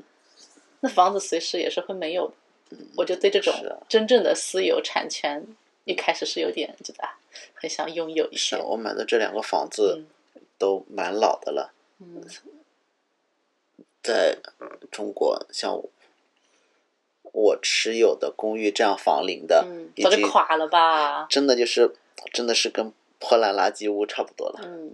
啊觉得日本的房子保养的很好。维护的还是很不错的。嗯，里面的装修明显蛮旧了，而且这个外墙的装饰什么，嗯明显是上个时代的风格。对啊，呃我还蛮喜欢这种喜不宜的感觉的。对我也蛮喜欢的。 有点沉迷这种洗不宜的房子。啊，我在那个青城白河买的房子也是一个古民家嘛，是那种个木造的古民家。是的，然后我哎，我让他们改装的时候还跟他们说，不要把那些拆掉，嗯就尽量保留，尽量保留它原来的风貌。嗯虽然后来租客可能不喜欢，他可能又会进行一些什么改，就是软装。但是我说你你们就是一开始就是一开始的改装不要搞啦。他们后来很厉害的是，他们连柱子上的贴纸都没有撕掉，嗯，还发照片了呢。嗯，我哎，我当时觉得品味好好，这个贴纸贴在上面就应该贴在上面。是啊，那个 笑是那死我个了叫嗯，叫什么叫哎是什么福星小子。啊、对对对，特别很有年代感的一张贴纸，应该是那时候小朋那个小朋友贴上去的吧？然后贴那里，我就觉得这个很好看，对对，因为邻居就说住在这里那对老夫妻在这里养大了三个小孩，对呀、现在所以住到附近的老年社区去了。我希我我希望他他们偶尔在经过或者来这家咖啡馆喝咖啡的时候，还是会觉得这个房子又得到很以好后的的很使好的用，照顾，嗯嗯。其实我我当时跟跟那个不动产的中介姐姐讲的时候，我说为什么我想投资这种这种老房子，嗯是我觉得他们就这么烂掉很可惜，嗯。如果没有人去使用和维护，它慢慢的就会风化，然后慢慢的就它没有维护就塌了，就坏了。这么有这么有历史感，这么还这么漂亮的房子，就不忍心它坏掉，就抱着这样的一种心情。但是我不可能为了什么情怀就去投资啦，嗯就是同时有这样的心情，再加上我对咖啡的咖啡店的热爱，嗯自觉的我选咖啡店铺的选址是不会出错，嗯自觉的，所以我就因为这些因素，哎，我觉得可以尝试一下投资这样的一个物件，后来。也大获成功，我觉得是理性和情感的双重成功。是啊那我再简单的介绍一下它这嗯个开发的过程。哦，好的，你说对，因为房子买了之后，它是一个五十多年的嗯老房子，嗯所以嗯，请了一家装修，也是不动产会社的社长，嗯社长姐姐她给我们介绍了一个嗯呃装修公司，嗯经过现场的勘察之后做了报价，我们也希望能尽量控制一下成本，嗯毕竟这个房子本体它也没有多贵，嗯， 如果装修费不进行节制的话，它回报率就会被压很低，啊对，所以就进行了基本上控制成本的一些，首先是加固，嗯，然后第二呢就是要做超好的防震处理，我得强调，对，就嗯是最加高最厉害，加固，然后把不行的东西换掉嗯，然后拆成比较毛坯型的就嗯可以了。这样后面入住的租客呢也有比较大的利用空间，嗯而且青城白河咖啡街有蓝瓶子带领的，蓝瓶子就是一种这现混代凝土风现代为主毛坯风，现代毛坯风，然后都是骨架都是露在外 面了，木质哎的对对，然后地上还是那个那个清水混凝土的地板。对哎我我我我让他们改的时候跟他们说，直接用清水混凝土做地板就可以了，千万不要再往上面铺什么。是的。然后嗯他们就是进行 reform 的时候呢，嗯首先把这个入户门嗯改成了更大更宽的门，嗯把本来在入户门旁边的洗手间呢，洗手间嗯挖掉放到了里面，嗯，然后洗手间的位置就又开了一扇窗户，是的，正面的开口的窗户就变得很大，就超亮。然后换了新的楼梯，嗯装了很新的坚固的楼梯，嗯本来扶手要做那种铁艺的，嗯，非常的贵，就换成了木 的，便宜木质的。嗯那那个梁呢，有有一个支撑房子的房梁柱子，嗯它的底部地基的部分已经有点朽了，嗯，所以就切掉，换上了一个海盗的腿，就那对对种对金对属哎，的它那腿个还有防震的的功能哦。啊，嗯所以它下面的那种地基部分的加固、地基部分的维护，嗯还有换了两面墙。嗯，对，有两面墙，因为腐朽的太厉害，就嗯整个换了墙。嗯有一面墙呢是一开始说不需要换，但是嗯跟我讲了，这房子很老，不拆开的话是不知道的，所以拆开之后跟我说嗯要换。这一扇墙真的不换不行，所以就嗯临时追加了预算，把嗯第二面墙也整个就换掉了。嗯嗯，然后之前二楼的是一个两层的小一户建，嗯，二楼储物的部分呢，竟然这个墙都破了个洞。对，是的，是的，把这个洞补起 来，把屋子吊顶的天花板也都拆掉了，嗯直接露出了，嗯，那个就是屋顶那的个顶木梁，屋顶的木材嘛，嗯，屋顶的木材。嗯对，嗯梁什么也都是暴露在外面的，对对对。然后它本来还有一个上房顶的一个楼梯，因为那个很危险，也拆掉了。嗯对对对因为锈了都。那是金属制的楼梯，嗯，彻底锈烂了，对，就嗯整个拆掉。整个拆掉，然后现在楼顶就是没有没有平台了，就只剩下它本来本来原住客应该在上面是加装了一个小型平是台，的，我觉得那个很很危险。作为店铺的话，那个东西是很危险的，所以就算了，是的。就把它拆掉。随着那个老夫妇他们年龄越来越越来越大，也上不去了，对这个就没法维护，就烂掉了。对呀、所以就是那个就拆掉了，然后变成一个比较现在外观来看是非常完整的。是的，，本来我也考虑漂亮要不要在屋顶上放一个太阳能，嗯，他 们他们说不太行装，修公司说，呃，这个太阳能太重了，这种老房子屋顶承受不住。对对对对对啊，是，所以这都是可以跟他们去聊、是去的谈这件事。而且好像他们对于太阳能不热衷，所以我嗯后来在网络上看一些博客文章的时候，也会提到，其实太阳能不太划算，嗯就是收益没有那么好，啊，确更实多的还是一确实种呃低碳生活的一种呃是生的活方式对，吧。我我镰仓的小屋就有太阳能。对，它是它小屋的设计理念就是低能低耗， 对。对对对对对，高断热、低对能对耗，是的。所以是的你那个小屋，像白天的时候开空调，开空调耗的电还不如这个太阳能发电发的多。对呀、所以我那已经变成可以赚钱的屋子了，就好是吧？呃只要一有太阳白天的时候，笑死就了电力是自给自足，嗯，略微小赚。到了晚上呢，微微用一点电啊，是的，啊。它连那因为个洗澡水都有太阳能加成，好 像它有个太阳能烧一壶，对，啊所以晚上泡澡也不费电。太阳泡澡的话，嗯，它这个储存的好像是不太够的，我够啊，我就因为我比较大只，嗯水可以少放一点。因为木吉的鱼缸太大了。好啦，就进去之后，哇，笑像死游泳了池一样笑，水死变了成蓝蓝的、绿绿的， 嗯，哦，对，我也觉得好像游泳池哦，那种感觉。嗯，所以就整体来讲啊，然后改装完了之后，呃，后来租客呢是就是住在附近的一个人，嗯他从大公司退职，办了嗯一个、呃小公司，然嗯后就看上了这个房子，他想在一楼开咖啡对厅，二这楼是自己的办公对，室，没想到最后不仅实现了我的原来的预期，居然租客还是当地人，对就地是缘的地人缘的人呢，还不是什么其从其他地方过来嗯看上的，还是当地的。所以说那个房子远近闻名，不是我吹嘘，是是的，就是当附近的居附民近也居会民觉都得知好。道啊。嗯，他入住了之后也是进行了比较基础的，所以他的装修呢也是嗯由给我进行呃施工的那个装修公司继续进行施工，因为他嗯清楚这个房子的状况、嗯啊。是施的，工完了之后就给我讲了一些问题，就是把天花板拆掉了，露出了屋顶的那些木材，嗯那些木材微微的往下面掉碎屑，老所以房就子请真他是们醉处了嗯理一下。除此之外就没有别的毛病了。对，啊，这这些老房子就是要有耐心才行了。是的，对对，他们要有耐心，对啊房子要有耐心，是的，没有耐心是你也处理不了。而且非常昭和的，嗯，呃，比较侧面墙上的那种玻璃窗也留了下来，嗯是的，他基本上都把我说我喜欢的那部分也都留嗯下对，来那了。些很古朴的房梁也都留对，了下来。啊，我很喜欢那个房子改改造以后的样子，嗯超漂亮的，是的。啊，还有什嗯么想分享的还吗？有什么就是，啊、说起来，东京的不动产涨了好多，对啊，嗯。哎，我们我们做这期广播做完，不会真的有人找我们买东京的房子吧？要找我涨们就找我们介绍，找我们介啊、绍，那怎么办？那就介绍那个了，介绍还能怎么办？反正介绍给我我们最信得过的呃社长。嗯，啊，我们会，如果你对东京不投资不动产有兴趣的话，可以先跟我们沟通一下嗯，啊，嗯可因为可以用中文沟通，告诉我们您的需求。嗯，那首先就是预算了，嗯，然后还有什么？是想投资公寓啊，是以后建啊，嗯，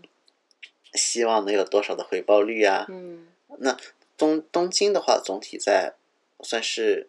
勉勉强强百分之五。嗯，如果你想更高，追求更高就是的按话是，表面回报率百对分之五，，你要扣税哦。对啊，所以这个实际回报率可能只有百分之要打三哦八到折。百分之三到四的样子，好像。如果有百分百分之五的话，实际回报率也就百分之四，嗯所以就呃，投资什么样的房子啊，嗯就是你想在哪里买，有没有想过啊，嗯，都可以跟我们讲嗯啊，然后我们把您的需求转述给我们非常信赖的不动产公司的社长，啊他会嗯帮你选房。现在也可以，现在日本因为 corona 的原因都开始 online 的，嗯可以在线看房，在线签合同。嗯，是的，但还是得去现地看一次吗？不用了吗？已经现在好像可以，都可以完全 online 啊，应该是可以耶完全 online。这样行吗？我我都没有我没有试过，我不知道我也没有 online 试能不过能选但到是好房现子？在有一些可可有以这样些操可以作的了吧？这样的，啊、可以完全 online 操作了。那这种 online 如果自己不能去看，岂不是就更容易担心，就是是说的对方不动产选房的那种？嗯嗯，是的，这种完全不能现场看的话，就不推荐投资经 理的那就种不要方投资我式那了种啊，那个啊风险太大了。就选一些 可比能较都心的那种 A 级，比较好地段的那种管理比较好的公寓嗯，啊。那可能赚的就是收益率可能低一点，可是安心嗯很多。一户建的话就算了，还是算不了，嗯行算了。投资一户建本投资机会性本来就是就是要顾虑的东西是很是多，蛮考察多的调查的东西是的很多，不到现场，我自己都到现场不知道看过几回。是的，得现场看一看。对呀、像之前我们还去看过，是田园调布还是、嗯对田园调布那一带在东木川边的嗯房子，也是嗯现场看了，就呃，反正就会有各种各样的感想吧。现场看过才知道。嗯，是的，我还看了蛮多房子，嗯，如果想对这个感兴趣，要怎么联系我们呢？不是不知道你节目有什么联系的方式吗？那我就在上面，在这一期的简介里挂个邮箱吧，什么邮箱？就什么邮箱挂一个我的联系邮箱。哦如果可感以呀兴趣，可以呀啊就往这个邮箱给我发邮件。可以呀、诶，哎，其实其实如果大家只是对这件事情很好奇，还没有到还没有到说有这个实际需求的话，其实可以可以在马特市上给我留言，跟我说一下你们想看什么东西啊，啊，嗯对，我也可以让写经文理章再，专门写一两篇文章讲一讲。对，我关要关心什么关心什么问题的话，对啊，我其就实给他们调查一下，然后写一对篇文章给他。其实蛮多可以写的，像独行公寓，对我之前其实写了蛮多篇的了，呃就是但是我其实文章写的没有写的很好， 呃公寓呃一户建，嗯然后公寓派、一户建派、独嗯行派、郊区派，嗯然后新房派、老房派嗯，等等的好多好多选择。确实，嗯，确实，看看有没有人想想让我写好了。要是有人留言，无论在哪里什么留言，我看到的话，嗯，我要是想写的话，我就写一下。嗯嗯，感，因因为我之前发现这个问这个这个内容太小众了，嗯，然后我虽然自己会写一些笔记什么的，但是要整理出来也是很一个蛮大的好工程量蛮浩大的嗯。如果说没有什别人没有什么看的需求，我其实没有什么太大的必要发，我是这么想嗯。但但是哪怕是有几个人想看，我也是可以发出来的嗯。像我之前写一些很粉丝向的东西，也只只有那么十来个人想看，那我就也是可以发的。嗯但如果说我觉得好像也没有什么人关心这件事情的话，我就没有必要写啊，我是这么想来着。像我比较感兴趣的部分呢，嗯会比较一些，嗯，是比较大范围的选址。举个例子大，就范围是像你想选一个，呃，你是都心派，那你在嗯都心哪个位置，或者在嗯哪条线沿线，嗯他们不同的地方都有什么不同的风格？嗯像是你要投资学区房，嗯那单纯学区房投资的话，可能我认为文津区西片那里是最学区房的学区房，嗯最适合、最像学区房投资的学区房。但是它的房源非常非常的少了。嗯那学区房在哪里投？你嗯希望就是在嗯哪一个风格投？就是嗯如果你希望投资一些比较廉价的公寓，可能嗯嗯，适合一些在日外国劳工们居住。嗯那在哪一些铁路沿线？嗯，那你在港区，你在赤坂投资一个公寓，那就很贵啦。那嗯一定是无论是日本人、外国人，都是比较高阶的呃嗯工作者才可以租得起。嗯那便宜的你要租在哪里？嗯嗯，なるほど。对，像是如果你希望跟中国人社群距离比较近，那你租嗯在哪里？嗯，哎，我其实我我们两个很厉害的是，我们可以调查到这么细致的程度。对啊，那那经理的话，你会有更细致的，你可以现场去看看这个房子、这个周边环境如何，更细节的部分。啊，我对这个东西超敏感的，而且我发现我很擅长选商业房，嗯因为我有风水体质，对，还就是我能感觉到这个地方风水好不好。这很厉害。就是啊，我我我那这个地方说的风水就特指那种这个地方让人觉得灵不灵那种感觉。嗯，就是有些地方我在那我就觉得感觉这个地方挺好，会那火。那香港的顾客岂不是特别觉得特别好？哎，我为了香港的顾客还专门买了香港的风水书呢，是就是啊想说沟通的时候可能可以派上用场，不过至今也没有 没有派上对，用场如。果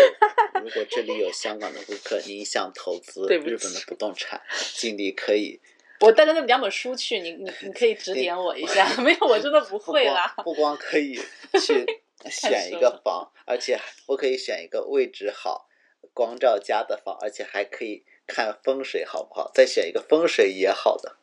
啊风水，但风水这个东西还挺挺麻烦的，因为它不可能最好，不可能完美，然后要还要也是要折中，嗯这个地方就哎很麻烦，我觉得讲头挺多的，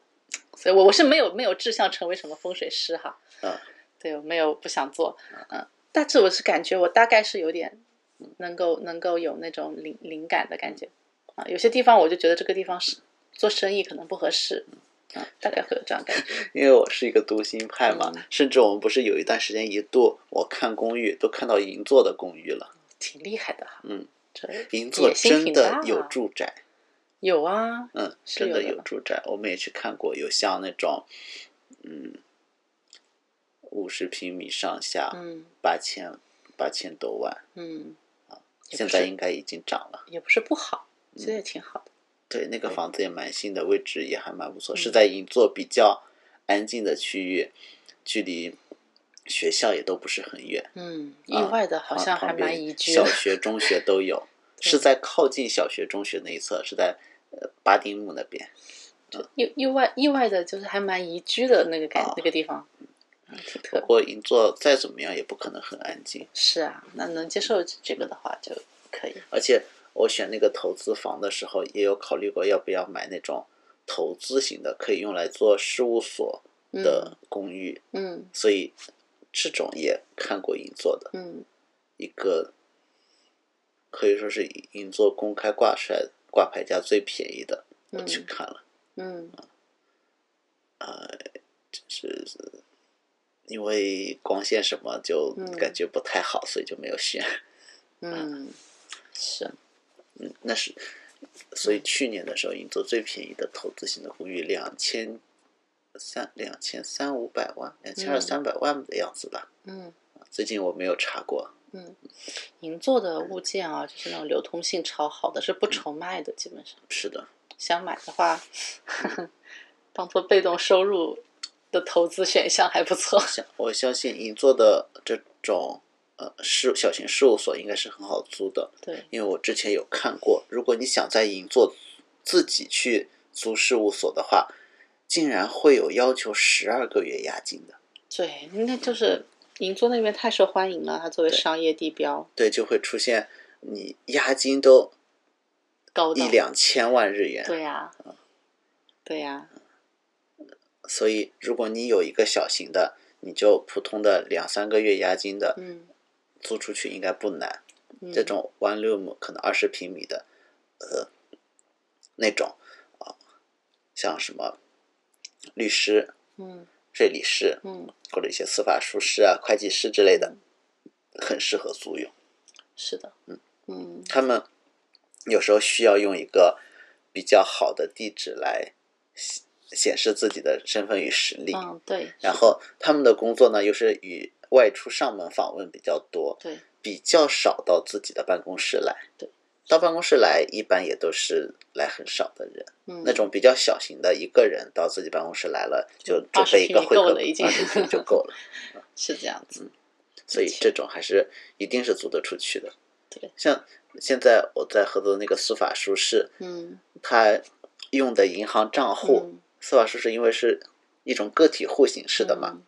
他的银行账户就是用他在啊、之前在东京站八重洲那边公司工作的时候办的什么银行银银座支行的嗯那种呃银行账户，就会显得很厉害。嗯啊，如果这个什么不动产投资的问题聊完了的话，我得得插播一下提醒，嗯就呃，今天节目中所谈的投资均为我们的个人经验和个人建议，嗯嗯，投资有风险，大家要谨慎，是的嗯，就虽然日本的不动产从一四年开始涨了很多，嗯，可是还是有很多地方也是会跌价的，对，还会是有有不很稳多定糟糕的因素物挺件多在网上挂了好几年都卖不出去的。确实，主要是我们今天的节目，我们只是想谈一下，说我们从里面赚了钱，我们是的不能不能跟人家说你们一定也能赚钱， 嗯，是的，这是真的。其实其能实我对讲不动产的这个呃兴趣，也是可以外延到像这不同地域、地域隔差，或者是地域的不同的文化属性。嗯，像中央线上就会有特别多次文化的，啊，对站对对对，车高站原高原寺啊，对啊，对吧？山啊，很迪洼什么的，对对对，是很迪多蛙很多很多超嗯很多这种次文化型的。然后，如果你是生活方式喜欢那种精致的现代的嗯生活方式，有嗯点，嗯，日语讲是意识有点高的类型，嗯，那那比较喜欢过得比较做作，当然这里不是贬义了，就嗯喜欢精致的生活。那像东极类的东极啊东东横线、对对对很东合田园适都市线都是很合适的。合适，嗯嗯，然后比较就是不是追求生活方式，而是纯粹的时髦，就住港区吧，嗯，纯粹的时髦，港区涩谷比较合适。其实涩谷的公寓是比大家想象中多的。对啊，然后还有还有比较注重自己的什么呃身份地位啊，然后喜欢安静，但是又喜欢交通很便利的地方之类的，可能住千代田比较合适。嗯嗯，是那样千代田的生活，千代田的住宅区，就是商业区都是很很繁华哈嗯，住宅区还有是啊、还有那个什么办公室比较多的区域，到了就是很安静。嗯，很安静，嗯，是的。然后，嗯，就各种都有不同的，而且呢啊，大家也不能只去看，嗯，我想住在涩谷，嗯涩谷有涩谷最便宜的地方呢，其实也涩谷区这个地址最便宜那片区域呢，可能会跟你想象中的涩谷很不一样。嗯，新宿区也有跟你想象中的新宿很不一样的地方，对，像日本的这些同一个区域、同一个 area 里面，嗯性格不同的地方是很多的，是对吧？的像的新宿确既有西边都厅那一带的高楼大厦，嗯，也有东边的歌舞伎町嗯的那种乱七八糟， 你就是干嘛都啊是说声啊人家色犬马，干嘛说这样乱七八糟的？可恶了！还有呃，那新宿自然也会有早稻田的学生街，嗯呃，还有像漯河那一带的嗯就住宅区嗯，是完全完全不一样的。对，每个区都不太一样。而且新宿站跟涩谷区是接着的。嗯如果你住在涩谷比较北边的地方，你可能用新宿站都会很方便。嗯那就可能日本的这些具体到地方不能用简单的什么什么区、文京区都是好学区房。嗯你反而住在东大最近的地方，可能学区反而没那么好啊，是啊，啊。嗯我看到那篇文章里面，就离东大最近的小学，嗯，反而那里的学生的学历并不是特别的强，原来如此。就是压力太大了，可能压力太大了，从小就累被大家揶揄你是不是要到对面上大学啊呀、你这你这脑子，说肯定考不上哎东大，是是这样吗？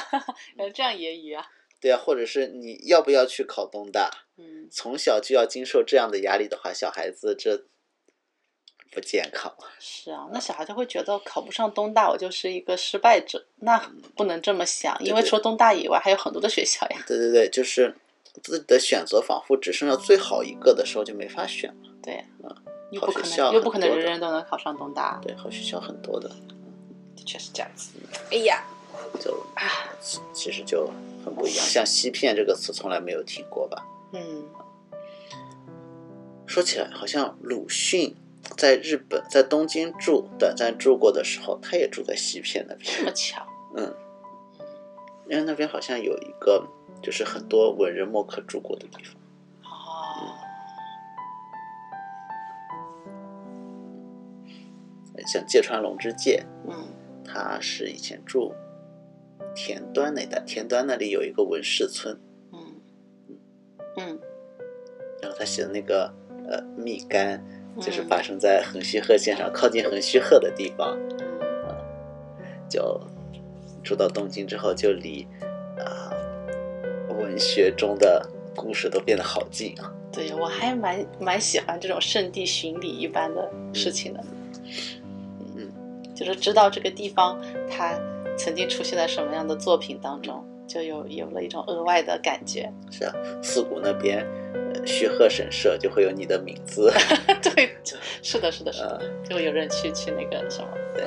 然后啊，最在近还最近还有好多人穿那个 Tokyo 一般架子啊的周边去涩谷呢。是的，涩谷那里，他们涩谷那那几个小混混，他们也在呃涩谷的苏克朗姆大十字路口那里去拍了自己出出道的照对片。对对，嗯这小些日本小混混开始做小混混也是叫 debut 的，呃小混混也要 debut。对他们是哎，日出道本人好爱 debut，因对为啊很多东西都要 debut 过的。呃那个呃我是大哥大也是，